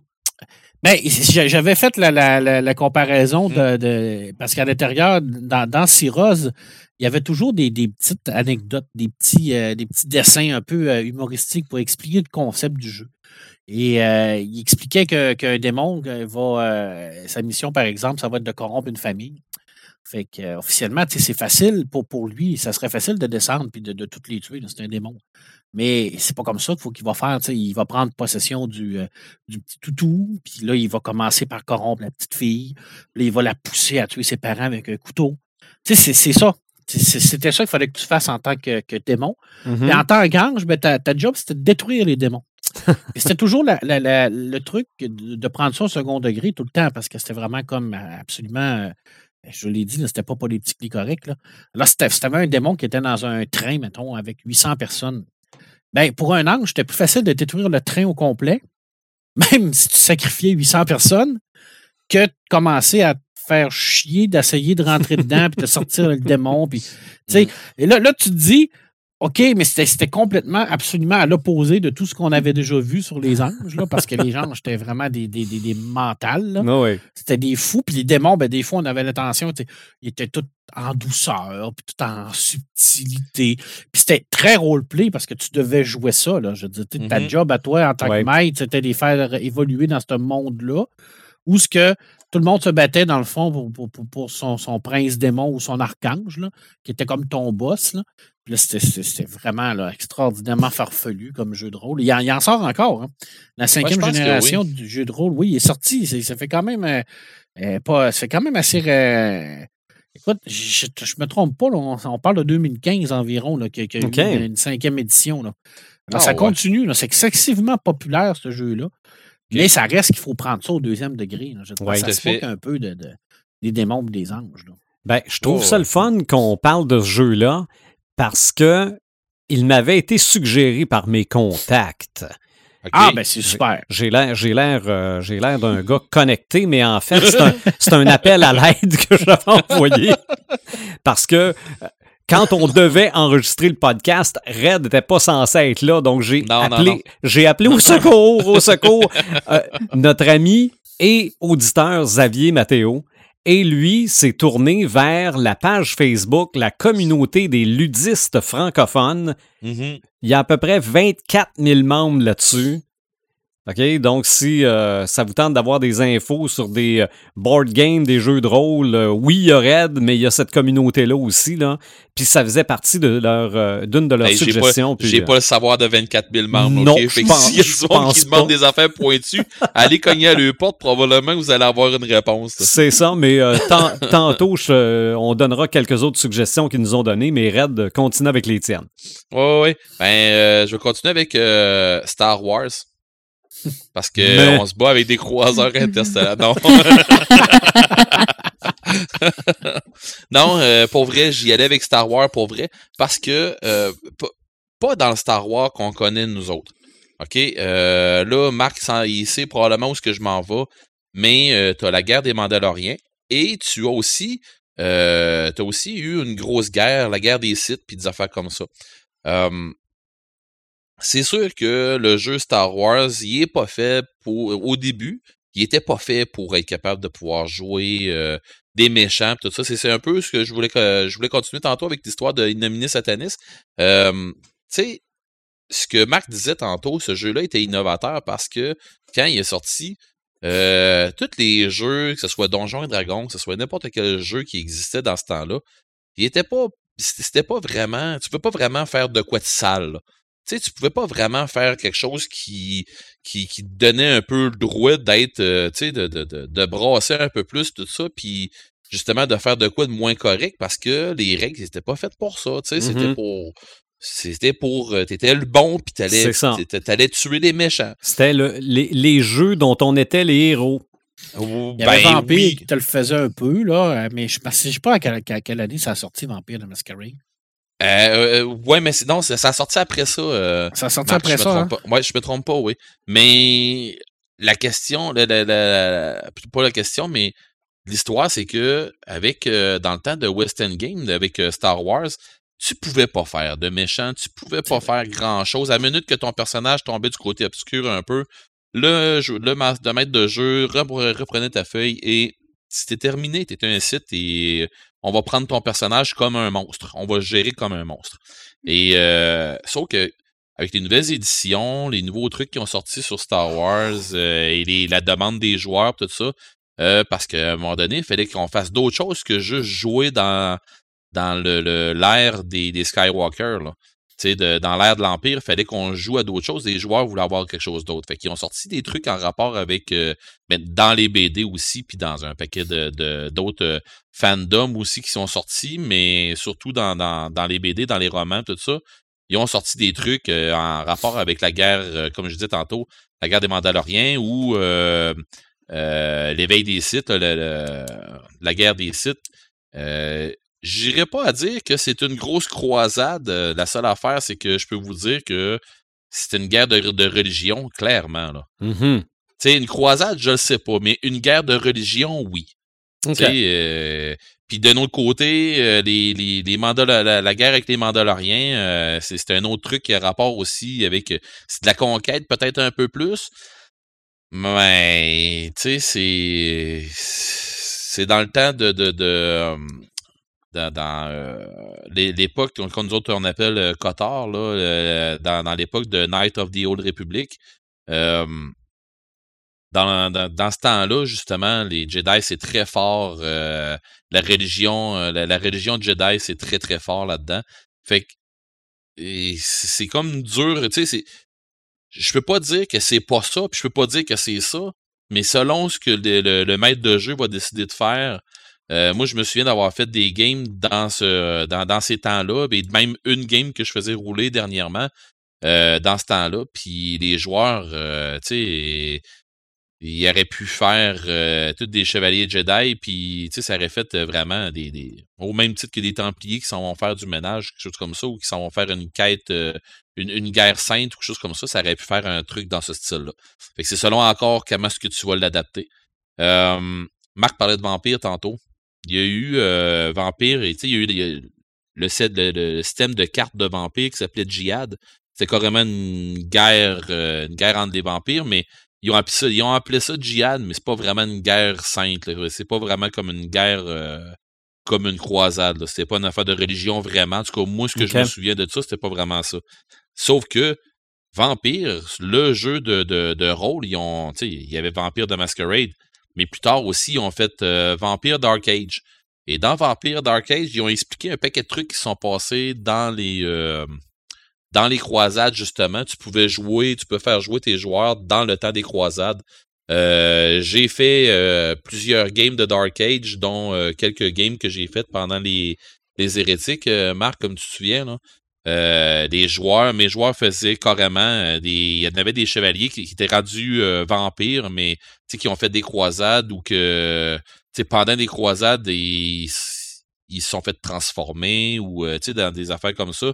Fait que oui, Vampire euh, dans, le temps de, White Wolf, c'est dans le temps du. Euh, euh, il appelle ça Old World of Darkness parce qu'avec les, les, nouvelles, les nouveaux settings, tout ça, c'est The New World of Darkness qui ont sorti, mais dans le vieux setting, il y avait, il y avait ça, Vampire Dark Age, où il y avait vraiment tout là-dedans. tu sais, comme les Assamites, c'était des assassins, mais ça revenait comme les Sarrasins dans ce temps-là. Puis bon, euh, ils ont vraiment sorti des, des, Ils ont vraiment fait la job comme du monde. Ils ont, ils ont fait la ville de Constantinople où ça avait brassé beaucoup. Puis tout ça, ils ont vraiment fait. Euh, ils ont vraiment sorti ça. Ce que ça avait. Comment ça aurait dû virer s'il y avait eu des vampires, des affaires comme ça. Euh, avec la religion aussi, puis les chasseurs de vampires à travers de ça. Euh, c'était, c'était de quoi de très bien. Tu partais pour dire quelque chose, Marc?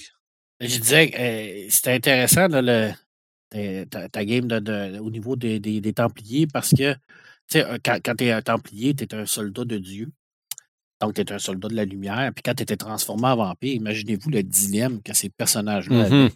Parce que tu pouvais rester aussi chevalier. Euh, tu, pouvais rester, euh mais tu ne pouvais plus voir la lumière divine en tant que telle. C'est ça. C'était dur à jouer ces personnages-là parce que c'est des personnages qui sont excessivement troublés, qui ont mm. un paquet de dilemmes, puis qui essaient de garder leur, leur foi malgré le fait que ça devient euh, des, des, des, des, créatures du, du, pas du démon, mais des créatures du mal. Mm-hmm. C'est vraiment intéressant. C'est ce concept-là que, que, Vampire avait amené. Oui. C'était une fusion entre les deux. Là, mais ça prend un bon maître de jeu. Puis, nous autres, on avait la chance d'avoir les meilleurs. Fait que, comme Red.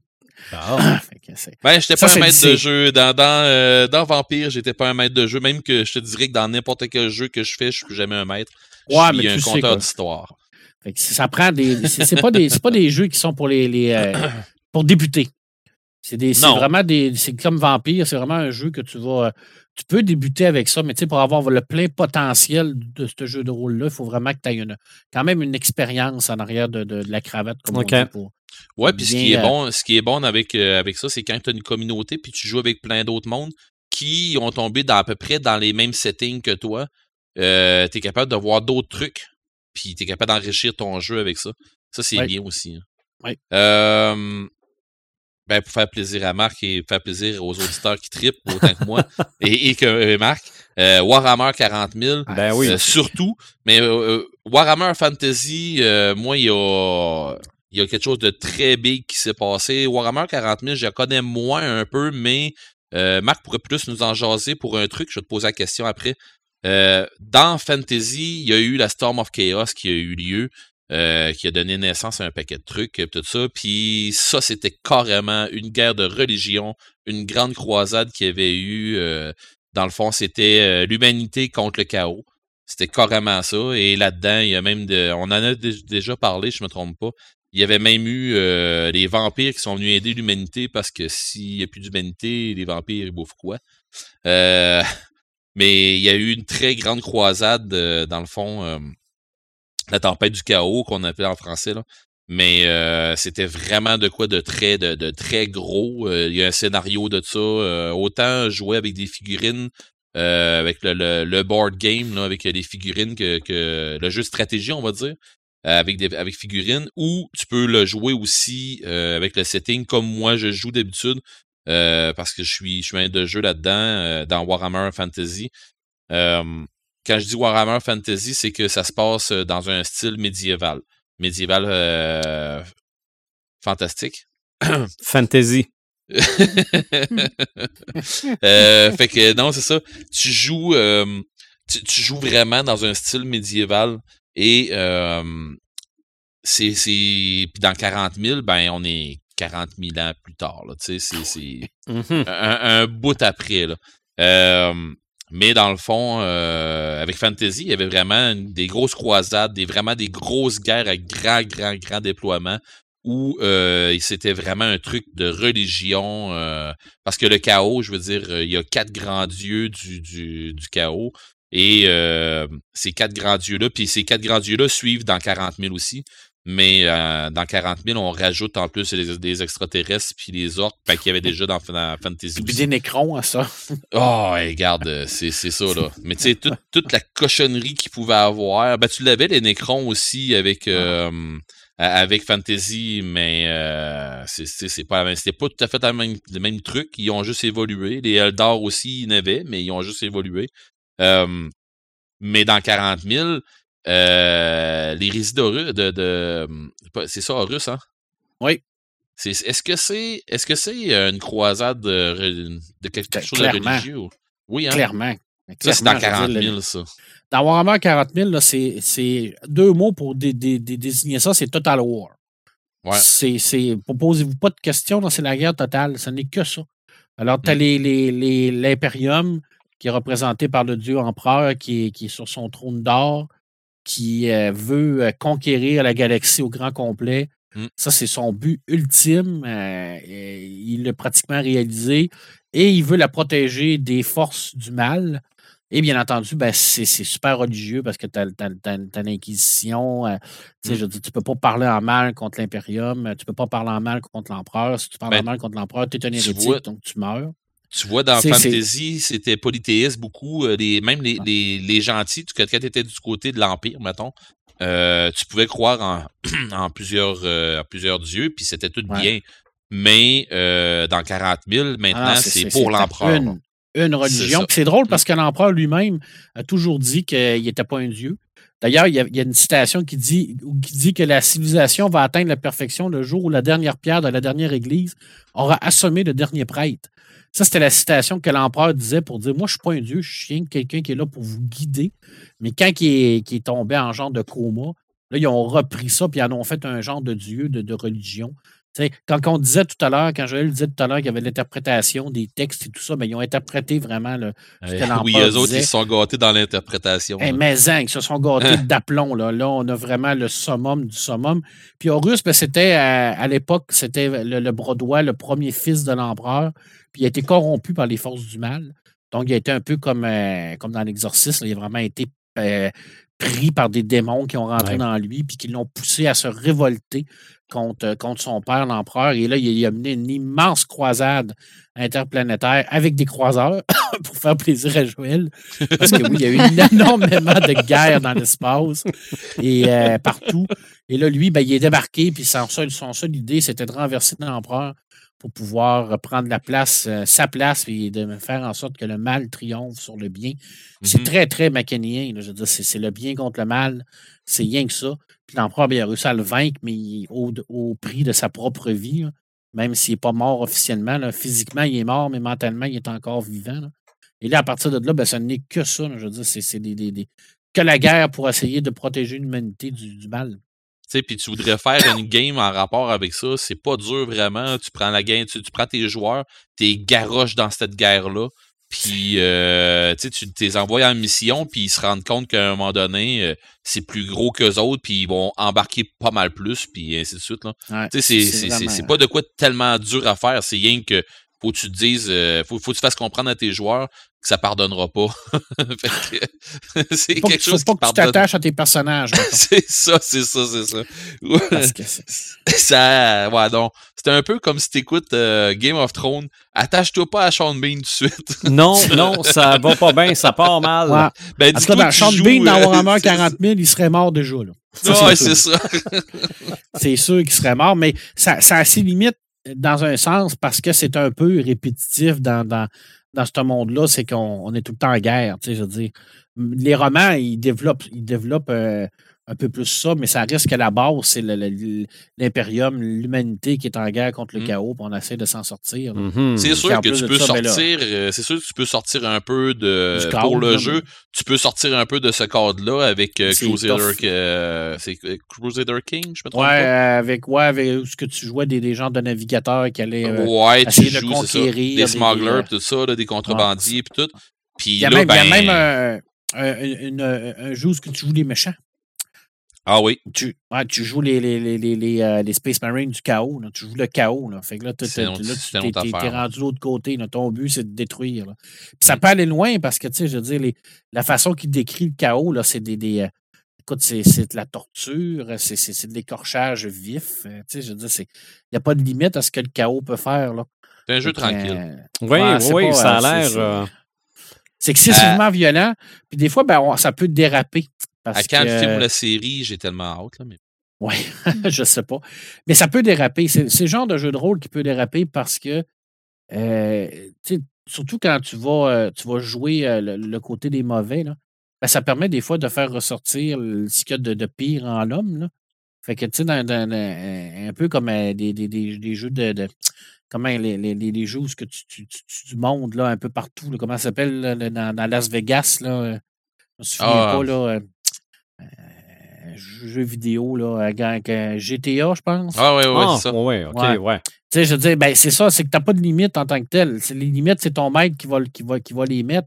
Mais tu sais, il ne faut pas que ça commence à devenir un peu un défouloir. Euh. Ouais, puis il faut que ton maître, faut, faut que ton maître de jeu te mette des balises très claires. Ouais, qui ça, qui mettent des balises puis qui tiennent les cordeaux serrés. Ouais, parce qu'il y en a que des fois qui peut déraper rare. Là. Ouais, c'est ça. Fait que, tu sais, faut que tu joues que le maître de jeu. C'est ton fantasme, toi, là, de, de, de, décorcher mmh. quelqu'un vivant, là, ou ben c'est. Mais des fois, c'est euh, C'est ça. Mais c'est excessivement religieux, Warhammer 40 000, puis Warhammer Fantasy aussi. Là. OK. À part ça? Euh, ben, mettons, je lâche euh, des, des, des, jeux sur table puis tout ça. Euh, en GN, parce que c'est, tu sais, je, je veux pas prendre trop de temps non plus, mais en GN, c'est là que, je dirais c'est là. C'est pas c'est là, mais c'est un endroit où on voit souvent euh, des guerres pour des religions. On en voit énormément. La, excessivement beaucoup de, de, de, de combats, de, de, grandes batailles qui se font. Euh, mettons, je vais prendre comme exemple avec, à Bicoline. Euh, ça a souvent rapport avec la religion. Euh, il y a eu des, des, des schismes qui se sont produits. Fait que c'est pour ça que je te disais tantôt, j'ai vu des trucs que se passer, puis la religion fait juste grandir, mais c'est parce que bien souvent dans un schisme, c'est parce que tu avais des pommes pourries des deux côtés. Là. On y mm-hmm. va encore avec les, extré des, des extrémistes. Là. Euh, bien souvent, la religion, euh, puis les croisades, tu sais, la religion, elle s'en irait probablement pas en croisade si c'était pas des extrémistes. Puis, bien souvent, ça rapport, justement, élimine tes, tes extrémistes des deux, des deux côtés, tu vas rebalancer, là. Tu sais, c'est, tant qu'à moi, c'est un peu ça, mais à quelque part, tes, tes moins extrémistes vont devenir tes plus extrémistes pareils. Donc, il faut éliminer les sites ouais, ben oui. Ah, là, tu résonnes dans l'absolu, toi, là. C'est pas si facile. Je, suis un bon élève. J'apprends vite. lui, il écoute. c'est incroyable. Tu fais des, quand tu fais des GN, Eric, euh, toi, c'est quoi ta religion? Mettons qu'on prend Kraken, mettons. C'est quoi ta religion dans Kraken? OK. Euh, si on prend Kraken qu'on joue ici euh, dans notre coin, il n'y a pas de oui, il y a des religions, mais il n'y a pas des religions, il y a une religion. Ah, OK. Ouais, on, croit en, en Dieu, mais Dieu, c'est pas ça n'a pas rapport avec la chrétienté ou de quoi comme ça. Mm-hmm. Euh, on croit en un Dieu qui a toujours euh, sept voix. Tu sais, il y a toujours mm-hmm. le, chiffre 7 qui est très, très, très, très, très, très euh, moi je dirais c'est, c'est, quelque chose qui, qui, qui est vraiment très fort que. Euh, pas, pas 7, excuse-moi, 8. Dans le fond, ce qui se passe, c'est que. On, a, on Comme est les tout 8 temps... tentacules du, ouais, Kraken. Un peu. Mais le Kraken, c'est pas, c'est pas en rapport avec le monstre qui vont appeler ça comme ça. C'est ah, d'autres, d'autres choses, mais euh, oui, euh, les monstres tout ça, ils ont souvent. Tu sais, ils appellent ça des, des, monstres divins, mais les monstres ont souvent euh, des, des, appendices qui ont rapport à, à, ça. Mais bon, dans le fond, le, la religion là-dedans, dans Kraken, euh, c'est une religion unique, mais on se bat contre euh, le mal, contre les Kraken, contre les vices. Euh, dans le fond, ça marche beaucoup qu'on a des vertus et, on se sert de notre vertu pour grandir, si on veut, pour être quelqu'un de meilleur, puis on se bat contre nos vices. Fait que hmm. c'est un peu un, truc comme ça. Fait que les, ce qui est le fun, c'est que c'est pas un, c'est pas un grandeur nature gros comme Bicoline où l'organisation n'a pas le temps de te voir dans, la, dans, dans une semaine ou dans ta fin de semaine. Tu sais, mm-hmm. on a plus un service de, de euh, plus personnalisé si on veut. Fait que les, les, les joueurs et euh, l'organisation sont plus euh, côte à côte. Fait que, ils sont capables de le voir si ton personnage, tu joues vraiment avec ses vices, si tu essaies de dépasser tes vices, si, si tu te laisses emporter par tes ben là, tu vas virer du côté plus mauvais, puis ainsi de suite. Fait que, tu sais, c'est un peu plus ça, là. Mais les vices, c'est les vices qu'on connaît. Les, euh, et les vertus, c'est la même affaire aussi. C'est ceux qu'on connaît. Là. Fait qu'on joue avec un dieu unique, mais un dieu unique qui a plusieurs voix. C'est comme ça. OK. Mais tous les joueurs jouent comme ça. Mais si on joue, euh, si je parle de Bicoline, ben mon dieu à moi, c'est un Kraken. OK. C'est. Mon, dans le fond, moi, je, suis je, je suis dans la religion, ce qu'on appelle euh, la religion de l'Octo-Armis. Et euh, je suis comme euh, dans la religion du, le bras armé de Noiseok. Noiseok qui est le nom du, du, grand, du grand dieu poulpe, si on veut. OK. C'est le, le, dieu des, des profondeurs tout ça. Ça, c'est ma religion, moi, c'est là-dedans.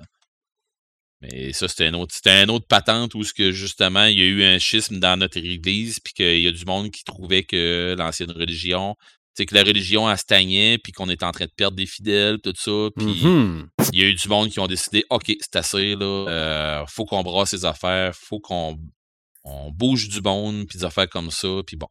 Fait que, euh, il y a eu des trucs en rapport à ça pendant le, le Grandeur Nature et dont euh, des, des, des, trucs qui sont passés sur le champ de bataille. Et comme je disais, dans les Grandeurs Nature, euh, bien souvent, les trucs de religion, les conflits de religion virent souvent en, en croisade mm-hmm. des guerres religieuses. Là, des, ça arrive régulièrement.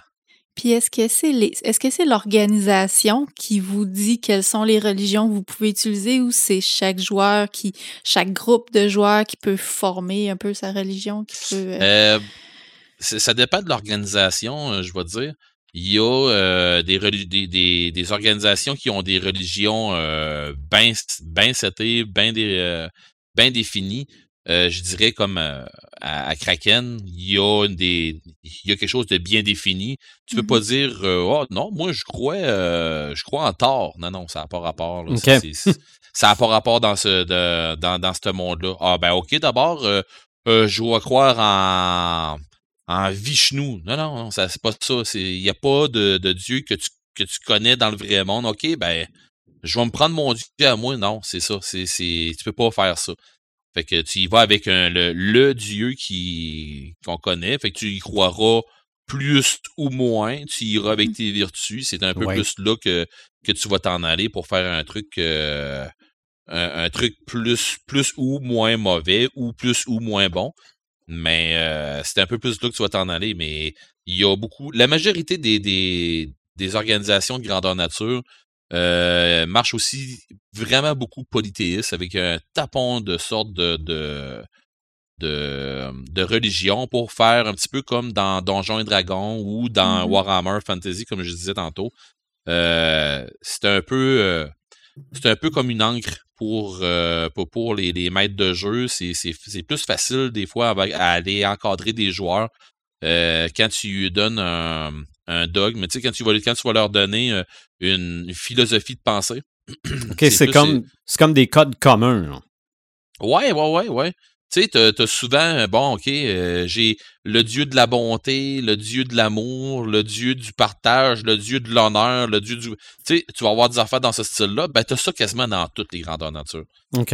Tu sais, t'as as des grandes valeurs, là, ben c'est ça. tu sais, tu vas avoir le Dieu de la justice, il va sûrement, sais, il peut être avec le Dieu de la justice, il peut, il peut aussi bien faire aussi peut-être pour l'honneur, le courage, la justice, c'est tout le même Dieu qui fait.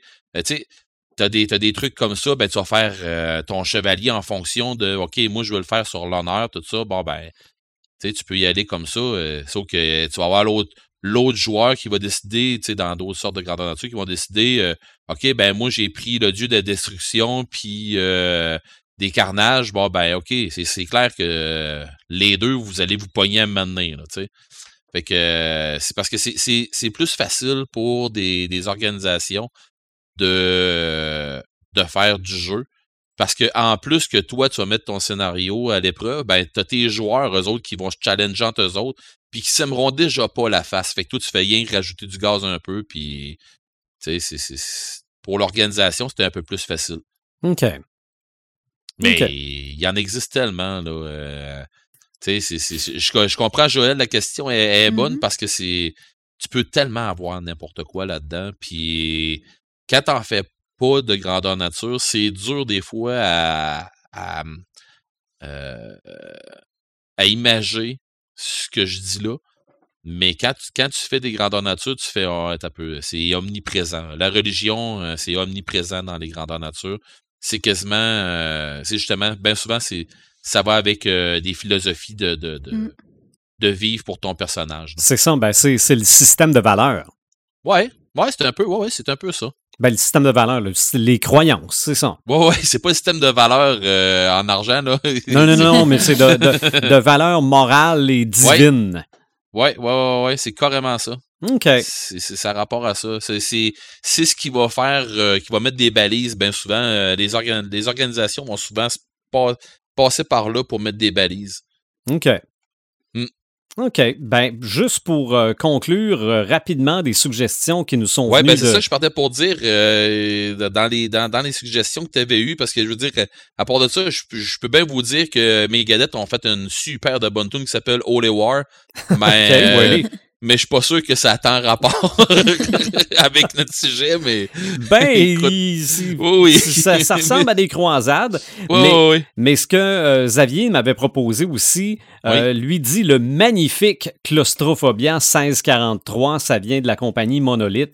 Regarde, si je me fie au, euh, au synopsis, on parle de protestants, de catholiques, mais aussi d'occultistes d'ésotéristes euh, qui partent en expédition, qui trouvent un portail, qui reviennent de là complètement fous. Je pense qu'on est capable de, de voir euh, le, la base religieuse là-dedans. Euh, on parle beaucoup aussi de l'ouvrage de Ken Follett, les jeux qui sont basés là-dessus, entre autres une colonne de feu et aussi les piliers de la Terre. Mais il y en a, il y en a. Les piliers de la Terre, on aurait dû en parler tantôt pendant les, euh, les, les, les, films et séries, tout ça. Moi, je me souviens d'avoir suivi euh, la série Les piliers de la Terre. OK, OK. Je savais même pas qu'il y avait une série. Ouais, puis je pense que c'est une série de livres aussi, des romans. OK. Oui, oui. OK. C'est une série de livres sur les portes de la cathédrale. Ah, c'est ça, c'est ça, c'est ça. Mais c'est parti des piliers de la Terre, mais euh, avec Jean le bâtisseur, tout ça, là. C'est ça. Ben, si vous voulez en savoir plus, regarde euh, Xavier Matteo, tellement geek. Euh, la communauté Facebook qu'on a mentionné tantôt, la communauté des ludistes francophones qui possède au moins 24 000 membres. Regardez si vous avez euh, une question à poser. Il y a au moins une des 24 000 personnes là-dessus qui a une réponse. Là. À quelqu'un va vous répondre. C'est sûr, sûr, sûr. Donc, encore une fois, on voit qu'on a pris un thème très large dont on pourrait faire un autre épisode. On a vu uniquement le dessus de l'iceberg. Puis j'espère qu'on vous a euh, démontré encore une fois que ce thème-là prend beaucoup de place dans la culture pop. On y va avec les Samalumes, puis peut-être un ou deux Samétins Paperman. Ben, ça m'éteint pas, mais ça m'attriste. Euh, deux gros départs dans, la culture geek euh, qui est arrivé quasiment coup sur coup. Euh, Terry Goodkin, l'auteur de l'épée de la vérité, qui, qui, nous a quittés récemment. Et puis, ben, Roger Carrel, la, voix de, d'Astérix, la voix de, de, C3PO, la voix de Winnie Nourson, un comédien qui, a fait énormément de doublures. La voix de, Monsieur Miyagi. Oui, aussi. Alors, c'est une immense perte également. C'est une voix qui, qui, était tellement dans nos oreilles depuis tellement des années. Alors, c'était ces deux amatristes euh, qui, euh, qui, je crois, consolident l'idée que 2020, c'est vraiment une année de merde. ah, mais là, t'as pas besoin de convaincre grand monde de Non, non, non, non. Honnêtement, là, c'est vraiment une saison. Alors, bref, euh, c'est quand même deux, deux, gros noms qui, qui, qui sont partis dans la culture populaire, mais bon, ça fait partie de, de la vie, hein, la mort, mm-hmm. malheureusement. absolument. Euh, écoute, ça m'allume. J'ai pas le choix de te dire Tenet. Je suis pas surpris. Je l'ai vu aussi. C'est pas le choix. Je, l'ai vu deux fois. Euh, je t'avais d'aller le voir trois fois même. Euh, j'ai été complètement renversé par, par ce film-là. c'est weird, mais c'est vraiment top. là. C'est pas à la portée de, tout le monde. C'est du Nolan. Euh, il y a tellement de stock dans ce film-là, il y a tellement d'éléments, il y a tellement de, trucs pensés, tout est bien ficelé, tout est bien mis là. Euh, il faut bien entendu prendre le temps pour bien l'analyser. C'est pas le genre de truc que tu regardes puis qu'après ça tu, euh, commences à, à déplatérer. Faut, ça prend énormément de temps pour, pour tout comprendre, la, subtilité du cinéma de Nolan. J'ai beaucoup aimé ça. C'est sûr que moi, je, suis en amour avec Nolan, alors. Euh, J'avais envie d'aller le voir avec toi, Marc, mais je me suis dit que la dernière fois qu'on avait été voir un film ensemble avec Martin, on avait pogné à la grippe toute la gang parce qu'on est resté en dessous de la neige pendant une maudite escousse. Oui. Puis là, ben, je parle d'une sinusite, s'il te plaît. c'est pas, pas, le temps de se mettre à renifler puis tout ça. Non, non, non, effectivement, non. C'est ça. c'est, euh, on était allé voir hein, aussi Logan ensemble. Ben, on était ah, on est allé voir. On avait été voir aussi. ouais, on avait été voir aussi euh, le, l'Orient Express. La momie oui, l'Orient Express, la momie. On a, eu, on a fait des, des belles, des ah belles sorties ensemble. Faudrait qu'on oh recommence ça. oui, oui, oui. Écoute, euh, ah, il faut recommencer quand, quand, quand, on va pouvoir, bien entendu. Mm-hmm. euh, Dune, écoute, la bande-annonce de Dune, je peux pas, je peux pas faire autrement que faire Oh my goodness. C'est ben, moi aussi, c'était un, un samalume. Fait que, magnifique. J'ai tripé sur un. Moi, ah, je, ne connais rien de Dune. J'ai vu cette bande-annonce-là, puis je me suis dit OK. OK, moi, je pense que ça va. Euh, je, je pense que ça va remplir un creux pour ceux qui, euh, euh, qui ont terminé Star Wars et qui ont terminé Trône de Fer vont s'attaquer à ça. Ah, oui, c'est vrai. Mais euh, ça m'éteint par rapport à ma peur du fait que les mauvais résultats de Tenet au box-office vont faire en sorte qu'il va probablement être reporté. Et comme le film est en deux parties, je ne sais pas si les deux parties sont déjà filmées, mais c'est clair et net que selon moi, là, ça ne fera pas des, ça fera pas des, chiffres extraordinaires au BO. Là. Ah, mais il y a une raison pourquoi Tenet s'est pété la gueule. Puis ouais, c'est ça, ça, contexte, là, mais. Ah, ouais. mais tu sais, quand Blade Runner 2049, c'est un chef-d'œuvre de science-fiction, ça n'a pas pogné. Euh, la SF pogne plus au cinéma. Je sais pas pourquoi. Ouais. Fait que j'ai peur. J'ai énormément peur, mais de toute façon, c'est pas grave. Moi, je vais aller le voir. Puis, euh, take my money. Euh, Ouais, shut up and take my money. Euh, ils vont en prendre la mienne aussi. C'est ça. Take, moi, take moi- my money and go, Johnny, go, go, go. C'est ça. Puis Ouais. ce qu'on n'avait pas dans la bande-annonce qui va influencer sur la, le, le, le, le, le feeling que le film va donner, c'est la même chose que Star Wars, c'est la musique. Oui. Ouais, parce que. Oui, parce que là, on avait un genre, on avait la chanson de, de remixer de Pink Floyd, là, Mhm. Ouais. en tant que tel, là. Fait que euh, j'ai- j'ai j'ai hâte. Tu sais- J'ai beaucoup. Tu sais que cette chanson-là a été écoutée en défoncé pendant que. Après que le film Dune, Ouais. euh, ben, l'annonce a été sortie, là. Euh, Pink Floyd, on- il y a beaucoup de monde qui les ont découvert, là. C'est ça. Un pic de, pour Dark Side of the Moon en streaming. Ah, Ben, ouais, tant ouais, mieux. ouais. Mm. Tant mieux, Colin, mais ça avait fait ça aussi avec Bohemian Rhapsody puis euh, Oui. le Wayne's World, qui, qui a vrai. remis sur la map cette chanson-là un peu Mhm. euh, dans ces années-là. Euh, écoute, euh, je, je termine mon dernier. J'en ai pas tant que ça, en fin de compte. Je viens de me rendre compte de ça. Euh, je- mon, mon dernier, ça m'allume. Euh, là, les gens vont se dire, mais mon Dieu, il n'a pas parlé de Tolkien. Tolkien et la religion. Ah, puis- puis- J'y pensais justement. et aussi On n'a pas parlé de Lovecraft. les, les dieux dans Lovecraft, ben oui. Les dieux dans Lovecraft, Tolkien dans Lovecraft. Je vous en parle parce que euh, en octobre, le 1er octobre, ça, ça, ça, va, ça arrive vite. Euh, en anglais, euh, pour l'instant, mais probablement qu'il va être traduit. On va nous offrir une édition de luxe des contes et légendes inoubliés.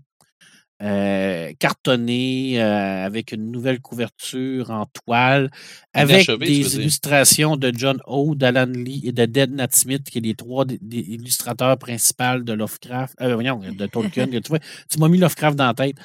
Écoute, c'est un magnifique livre euh, à 115 euros, par contre. Là, ça veut dire qu'on parle Oh environ à Ah, 140, 150 US, fait que euh, ben, 200 pièces canadiens. C'est vraiment un ouvrage de luxe. Il va probablement sortir en français à moins, euh, moins de luxe que ça. Là. Mais euh, c'est euh, réussir à prendre ces trois illustrateurs-là, les mettre tous ensemble pour nous sortir ça pour le 40e anniversaire des, euh, des Contes et légendes inoubliés. C'est extraordinaire pour moi. Euh, je ne l'achèterai pas. c'est trop cher pour mon portefeuille.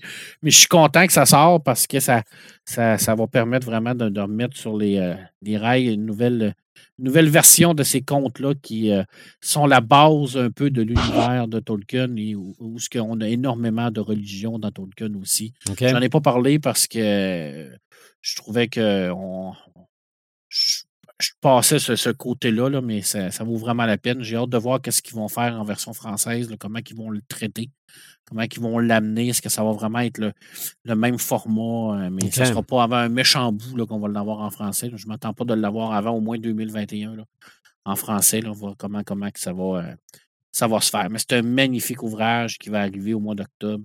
Alors, euh, je vais essayer de, au moins de- d'aller le feuilleter dans une librairie quelque part.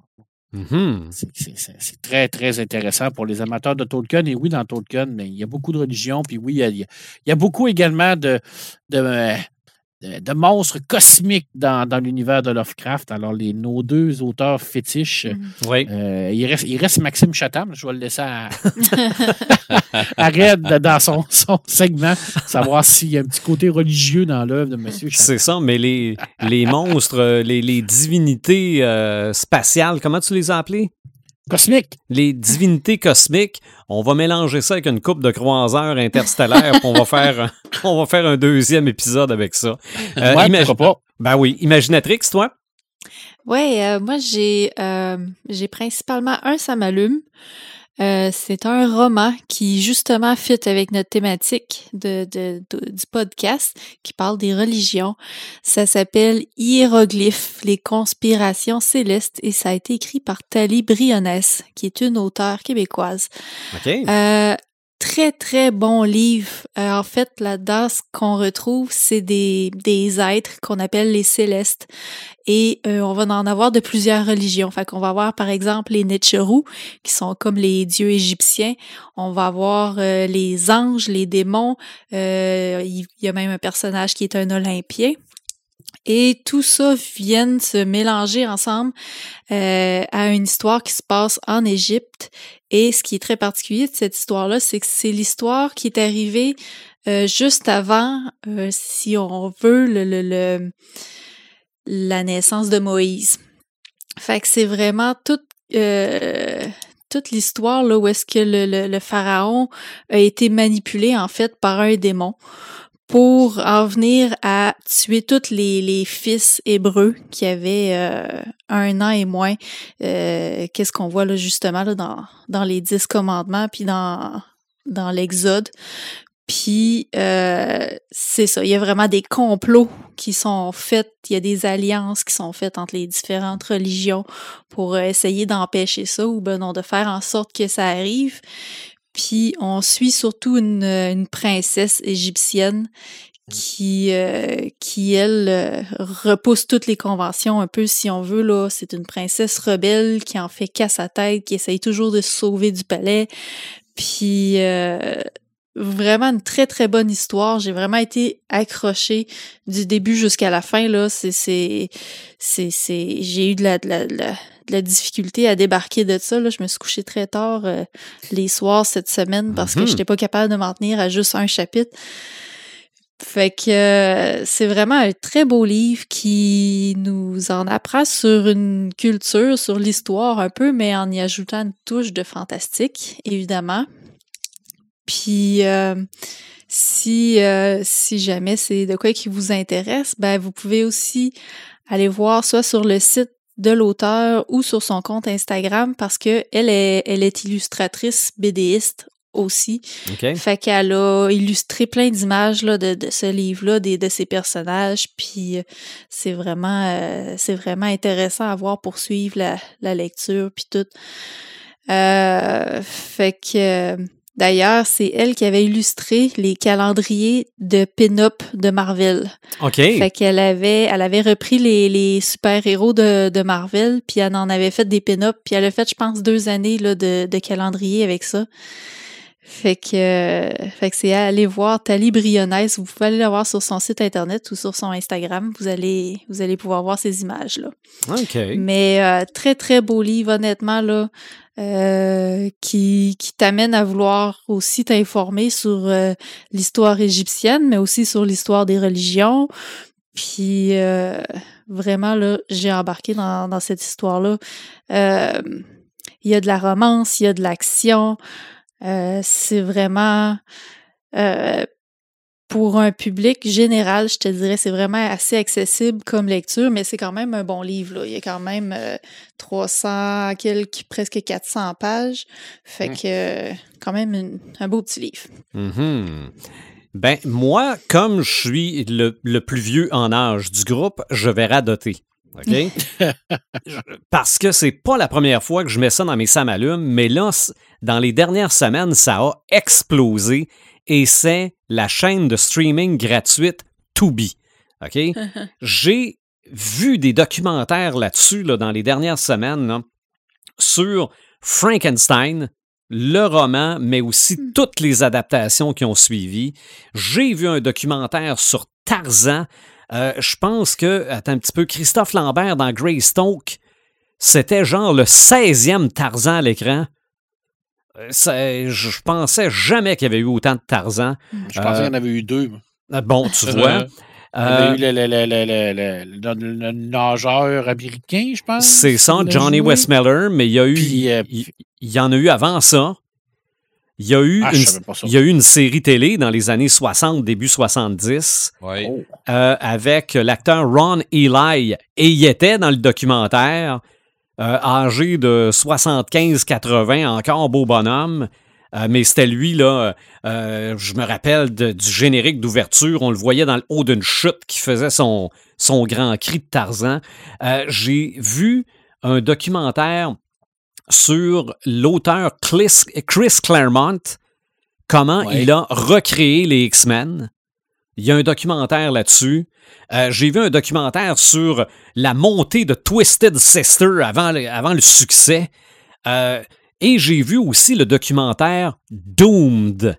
Le documentaire Doomed comme Doctor Doom, c'est tout le, ce qui entoure le film des Quatre Fantastiques qui a jamais vu le jour. Le, ah le premier.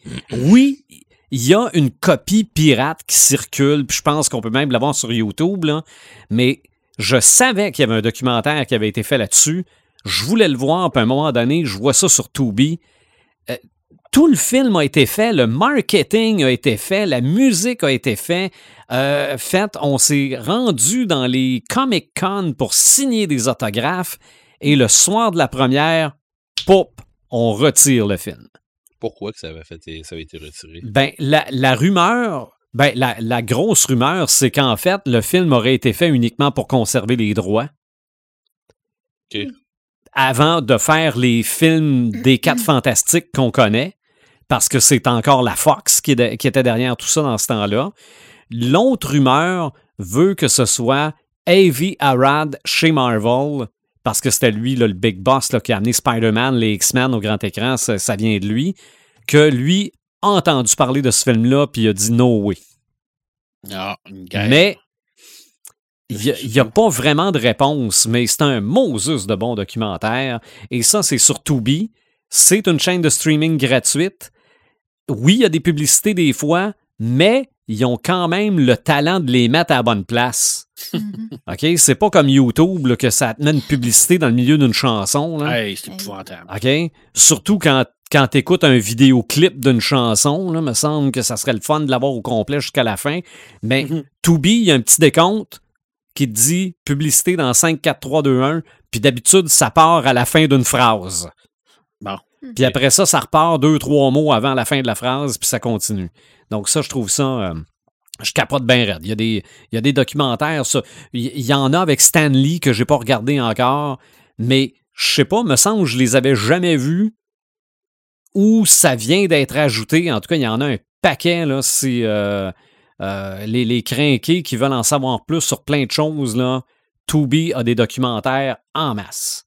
OK. Et toi, oui. Tu me permets une question oui, à Imaginatrix? OK, oui. Oui.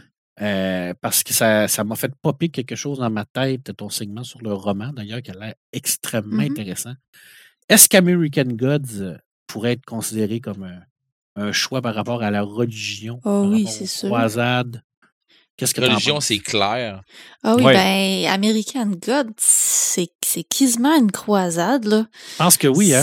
Par, par les dieux, en fait, qui veulent, euh, qui veulent faire une guerre pour pouvoir aller chercher plus de pouvoir. Retrouver leur pouvoir dans le temps. Hein. Mm. Ouais, OK. Ça, vient de me popper dans ma tête. Reconquérir le territoire sacré. Ouais, ouais, avec les nouveaux dieux. Ça mm. vient, c'est ça vient de me sauter dans la tête, puis je me suis dit, Imaginatrix, puis Red aussi, aussi l'avait vu. Oui. Alors, euh, OK, c'était un petit. Euh, c'est bon, ben, je suis pas fou. Un exemple de plus. On va rajouter ça dans notre grande liste de, suggestions. Absolument. Donc, tes, euh, tes Samalumes et peut-être un Samétain, Red the Gamer? Oui, ben, euh, regarde, je vais commencer par le Samétain. Ça faisait longtemps qu'on n'avait pas fait, puis pour vrai, ça me manquait pas. Notre eBay Game dans notre ah, coin est fermé. Euh, c'est un désastre pour euh, notre communauté de, gamers euh, geeks. Oui. dans le fond, il va falloir qu'on s'en aille à, une heure d'ici, si c'est pas deux, pour faire de, de, route. Là. c'est à 100 km. ouvert? Oui. C'est ça. C'est, On en a un à 100 km. Quand que, pour les gens qui, qui sont pas dans le coin, qui sont qui sont pas dans la même situation que nous, vous allez vous comprendrez peut-être pas, mais il euh, va falloir faire 200 km pour pouvoir euh, magasiner ailleurs que chez Walmart ou avoir un service qui a du sens pour des jeux ou se faire conseiller quelque chose qui a du sens pour des jeux ou pour euh, du stock geek. c'est un peu dommage. Fait que tu fais 100 km ou, mettons, 200. Fait que c'est ordinaire, là. 100 km, c'est aller, là. Ça fait que 200 km ou 400 km, tu as le choix. Euh, mm-hmm. pour aller euh, pour avoir une boutique euh, geek digne de ce nom. Sauf que j'ai parlé avec des gens, puis la communauté la, communauté geek est pas morte encore. Non, non, non, absolument pas. Non, non, non, on a encore le point d'un puis on est encore prêt à se battre. on, on, part en croisade. Ouais, c'est ça. nouvelle. Ouais, mais écoute, euh, à travers de tout ça, euh, c'est un peu l'histoire du Phoenix. Là. Je pense qu'il y a, peut-être quelque chose qui va se relever à travers de ça. Mais bon. Probablement, mais moi, euh, juste pour faire du pouce un peu là-dessus, là, mm-hmm. moi, c'est, pas tant le stock que la, je vais dire le, le, le, côté communautaire. OK, je vais dire ça, là, parce que je faisais bien des blagues. Les gens en arrière du comptoir étaient l'équivalent de la coiffeuse ou de la barmaid pour un crinqué, là. Tout à fait. Il y, a, y a des gens qui sont dans leur petit monde qui enfin peuvent en parler à quelqu'un. C'est ça. Ce qu'on, ce qu'on fait quand même avec le podcast, puis bon, le- les réseaux sociaux, mais t'avais quand même quelqu'un devant toi qui savait c'était quoi Dragon Ball. là. Mhm. C'est, je suis pas sûr que tu vas trouver ça dans les grandes surfaces. Probablement, si tu leur en parles, euh, peut-être que tu vas découvrir que tu as des atomes crochus, mais ça, c'était vont vraiment dire, spécialisé. faire, fait que Ouais, jeu aussi. Bon, oui, absolument. Je, ça. comprends. Mais euh, c'est sûr que la, la compagnie en tant que telle, puis même plus haut que ça, GameStop, ça va pas très bien. C'est ça. Mais c'est c'est sûr que maintenant, si tu veux t'acheter des pics à blé en forme de griffe de Wolverine, là, parce qu'il y en avait, Ouais. euh, j'ai aucune idée où on va trouver ça. Ah non, c'est ça. Il falloir que les geeks euh, fassent leur emplette ailleurs. Tu sais, c'est sûr que, en tout cas, moi, je suis pas fa- je suis pas fan des, des du, du magasinage online. euh, ça, ça nuit à ce qu'il y a ici, à, à ce qu'il y a euh, sur le plancher. Je veux dire, ça, ça nuit à ce qu'il y a en réalité euh, à côté de nous. Par contre, euh, je suis pas contre non plus le magasinage online parce que quelque part, euh, des fois, tu pas T'as- tout le temps ce que, ce que tu plus le choix. cherches. Mm. C'est ça. Mais là, on n'aura peut-être pas le choix, puis c'est- dommage. Mais bon. Mhm. Euh, ceci dit, euh, dans mes samalumes qui, qui me restaient, parce que je veux dire, Marc, il en a nommé quelques-uns. euh, la les, dans le fond, les annonces de, de consoles next-gen qui, qui, qui ont été annoncées comme du monde. Euh, la, les Xbox Series X et euh, Series S qui vont sortir dans le fond dans le coin du 12 novembre et PS5 euh, cette semaine qui ont fait une sortie euh, pour nous donner finalement une date et avec un prix. Euh, ça va être sensiblement la même affaire que la série X et série S, là, euh, l'équivalent. là. Dans le fond, euh, la PS5 aussi va avoir une version avec CD et une version sans CD, la version digitale qu'ils vont appeler Ouais. qui euh, va être comme une light là, ou euh, quelque chose comme ça, mais ça va jouer dans le fond dans le coin d'un 6,30 puis pour une, puis 500 pour l'autre. là, euh, tu sais, dans le fond, la digitale à 500, puis mais je m'attends à une baisse de, de, de prix plus rapidement pour les séries S et la PS5 digitale parce que pas de CD. Euh, Xbox One se sont pété la gueule dernièrement avec, euh, avec ça. Euh, Ok. tu sais, pas qu'ils se sont pété la gueule. Je, je, je- parle pas bien, là. Je devrais dire plutôt que euh, ils s'attendaient à faire des grosses affaires, tu sais, comme avec, euh, je pense à 360 aussi avait fait ça. Tu sais, sortir des jeux, euh, des, sortir des, des trucs seulement euh, digital où euh, tu mets pas de CD là-dedans. Mhm. Les joueurs, il y en a qui vont faire Hey, yes, ça me coûte moins cher. Ouais, mais pas tant. En réalité, pas tant. Puis rendu Ouais. au bout, euh, ben, tu tues le marché, justement, des magasins qui vont te vendre du physique. Mais bon. Ouais, puis Euh, si ta console bug ou pète, tu l'as plus le jeu, là. Non, ben. Ben, c'est dans ton compte, je pense. C'est ça. C'est Ah, comme un peu un, cloud. C'est un peu le même principe qu'un cloud, là. OK. Euh, mais c'est dans ton compte. Dans le fond, c'est rattaché avec ton compte. Fait que tu peux rien qu'aller euh, redownloader ce que tu avais déjà acheté. Euh, si eux autres, ils décident de plus le donner, de plus le, le- le- le mettre disponible, tu le T'es fourré. T'es Mhm. fourré. Ou si, mettons que, je sais pas, moi, là, la console plante, puis il donne plus de service, puis ben, ça arrivera probablement pas. Mais tu sais, tu sais, les, les, les gamers euh, comme moi, là, qui ont des consoles vieille génération encore chez eux et qui Mhm. vont jouer avec euh, à l'Atari ou qui vont jouer au Nintendo ou qui vont, tu sais, ainsi de suite, euh, ils pourraient pas faire ça avec euh, une console euh, que tu vas avoir dit qui est seulement digitale parce qu'à un moment donné, le service va arrêter parce qu'ils vont en passer à une autre génération. C'est ça. Ça va faire un peu comme. Attends, euh, attends un peu, je pense que c'est les. Euh, Il y a eu une controverse concernant la musique sur Apple. C'est que Ah oui, je pense que tu, oui. pen- tu pensais que ce que tu avais acheté t'appartenait, donc tu Hmm. pensais le léguer à ton fils. Non. Tu n'as que c'est toi uniquement qui as le droit d'écouter ces chansons-là. Ouais, ouais, Ok, ouais. Toi- pire que ça, si tu te désabonnes puis que tu te réabonnes, t'as perdu toute ta musique. Ah, bon, voilà. Ma, grand- ma grand-mère a été obligée de se, se battre avec Apple pour réavoir sa musique. Là. Tu peux négocier, là, mais de base, là, tu perds ta musique si tu te désabonnes. Hey, c'est le fun. C'est ça, ça- puis Tandis que tes CD, t'es encore. Ben oui. Ah, tout le temps. Mhm. Euh, sinon, euh, rapidement, Lovecraft Country. Euh, la- la série, euh, c'est de la bombe, là. Tellement de la bombe. Mais euh, je suis en train de commencer le roman. euh, et je te dirais que le début à date du roman ressemble étrangement aux trois premiers épisodes. que Ce que j'ai entendu à date, là, parce que j'ai je l'ai en roman audio, là, ce que j'ai entendu à date, euh, c'est c'est le début, c'est les trois premiers épisodes que j'ai de que je me suis tapé, là, mais en version audio, mais avec euh, quelques petits changements. Euh, ensuite de ça, gros, gros roman de sci-fi, euh, du hard sci-fi en plus que je viens de me taper. Esperanza 64. Euh, je sais pas s'il y a des gens de- d'entre vous qui connaissent ça. Euh, de Julien Centaure. C'est euh, dans le fond, on est dans dans un univers proche, tu sais, dans, dans, ben, dans dans- plutôt dans un futur proche de notre futur à nous autres et la Terre va vraiment pas bien. Puis euh, pour régler ça, ils ont fait un paquet de gros vaisseaux et ils envoient des gens euh, dans l'espace pour aller coloniser ailleurs.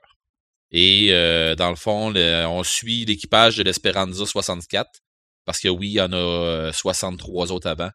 Puis dans le fond, on les suit pendant. C'est c'est un style Space Pioneer là. C'est un style. Euh, ça marche beaucoup avec les dates. euh, ils, ils nous font des sauts dans le temps là, puis euh, on se ramasse à beaucoup de milliers d'années plus tard. là. Fait que les gens, genre, qui sont partis avec l'Esperanza 64, probablement que l'humanité sur la Terre se souviennent même pas d'eux autres. là. Fait que vous voyez un peu le genre, là, mais Mhm. bon. j'ai j'ai écouté ça dernièrement, puis je vais probablement me taper les autres les, les autres romans que Monsieur Centaure a fait, là, parce que dans le fond, c'est tout. euh, Il y, a par- il y a un paquet d'autres trucs qui suivent. Là. Euh, la série euh, Loin ou Away sur euh, Netflix, c'est une affaire, dans le fond, euh, de voyage sur Mars. OK. Euh, c'est excellent. Euh, j'ai écouté ça cette, se- cette semaine. Je l'ai bench-watché, puis j'ai capoté. Ben, c'est- c'est. Faut, faut que t'aimes le sci-fi, mais faut que t'aimes le sci-fi qui est pas. euh, c'est pas comme. euh, c'est pas comme de la grosse science-fiction avec des effets, tu sais, des, des, des, des grosses affaires qui se peuvent pas puis que ça n'a pas de sens. là. Mais euh, tu sais, c'est- ça a du sens, c'est quoi qui se passe dans- là- là- là-dedans. Là. Il n'y a pas, y a pas d'extraterrestres, il n'y a pas rien de ça. Là. Euh, mais c'est dans le fond des astronautes. euh, la Terre envoie des astronautes pour euh, avoir le, pre- le, le- le premier homme sur Mars. là. OK. Fait que, La hard euh, SF, là. La vraie Hard SF. Ouais, non, moi j'ai vraiment aimé beaucoup. Euh, je me suis tapé Watchmen, la série Watchmen sur Crave, euh, avec euh, sur la série de HBO. Là. Ça ressemble étrangement à ce que tu nous, tu nous as déjà parlé, Marc, à propos de Watchmen avec Dr. Manhattan là, qui, Ouais, ouais. qui jase avec sa femme. Là, tout ça, c'est carrément ça. C'est tellement bon. Ça Ouais, ouais, j'ai, j'ai vraiment beaucoup aimé la, sé- la, la, la- la série. Euh, Tchernobyl, je l'avais jamais écouté, je l'avais, je l'avais tellement entendu parler, j'ai capoté. Pour vrai, c'est très dur. C'est très, très, très, très, très dur. Mais c'est un film documentaire sur ce qui s'est passé à Tchernobyl. Probablement romancé un peu, mais ça se tient sur des faits.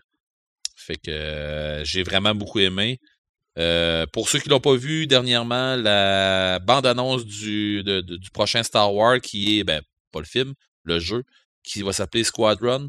Euh, ce que j'en sais, c'est que même tu vas pouvoir le jouer sur euh, VR aussi. OK. Euh, c'est un jeu qui va être du PVP beaucoup, mais à ce que j'ai entendu parler, euh, il devrait avoir une petite campagne solo. Fait que j'ai bien hâte de voir ça. C'est avec ça qu'on va convaincre Marc de faire de la VR. Hey, du X-Wing en VR, là. Ouais. Tabarouette, ça doit être écœurant.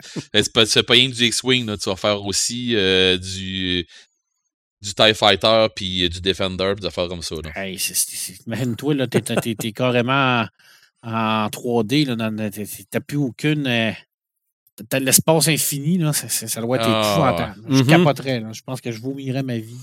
Non, non, mais imagine, euh, imagine t'es Luke Skywalker dans, le, petit bout du Millennium Falcon, là, qui tire sur des TIE Fighters. Là. Ouais, mais là, c'est pas ça. Là, là, tu, pilotes ton, vaisseau, là tu pilotes ton vaisseau. Là. Mm-hmm. J'ai l'impression d'essayer, mais je sais pas. Ben, ça peut-être se ramasser chez nous, fait que si ça se ramasse chez nous, tu viendras. Ouais, euh, The Boys, la série The Boys, euh, je suis ça religieusement, un épisode par semaine. Euh, c'est de la bombe autant. J'ai je tripe sur cette série-là. J'avais hâte qu'elle sorte, puis finalement, je suis pas déçu. Puis, euh, mon avant-dernier, mon projet Man Cave, qui est presque terminé. Il est bourré de euh, fluo! Ah, il est bourré de fluo, mais c'est pas terminé, mais euh, je peux vous annoncer que j'ai joué mes premières parties de de, de euh, Black Tiger tantôt sur euh, mon arcade. Fait que mon arcade était. Mes affaires avancent, là. Euh, je suis pas mal, mon ménage est pas mal fait. Puis mm-hmm. je suis rendu dans, dans, détails, je pense bien là. Puis mon dernier, ça m'allume. Je vous avais dit qu'il y en avait beaucoup là. Maxime Chatham qui sort le 28 octobre, L'illusion. j'ai tellement hâte. Je sais que ça va être un roman qui a pas rapport avec ses autres romans, qui est pas attaché avec ses autres séries de romans.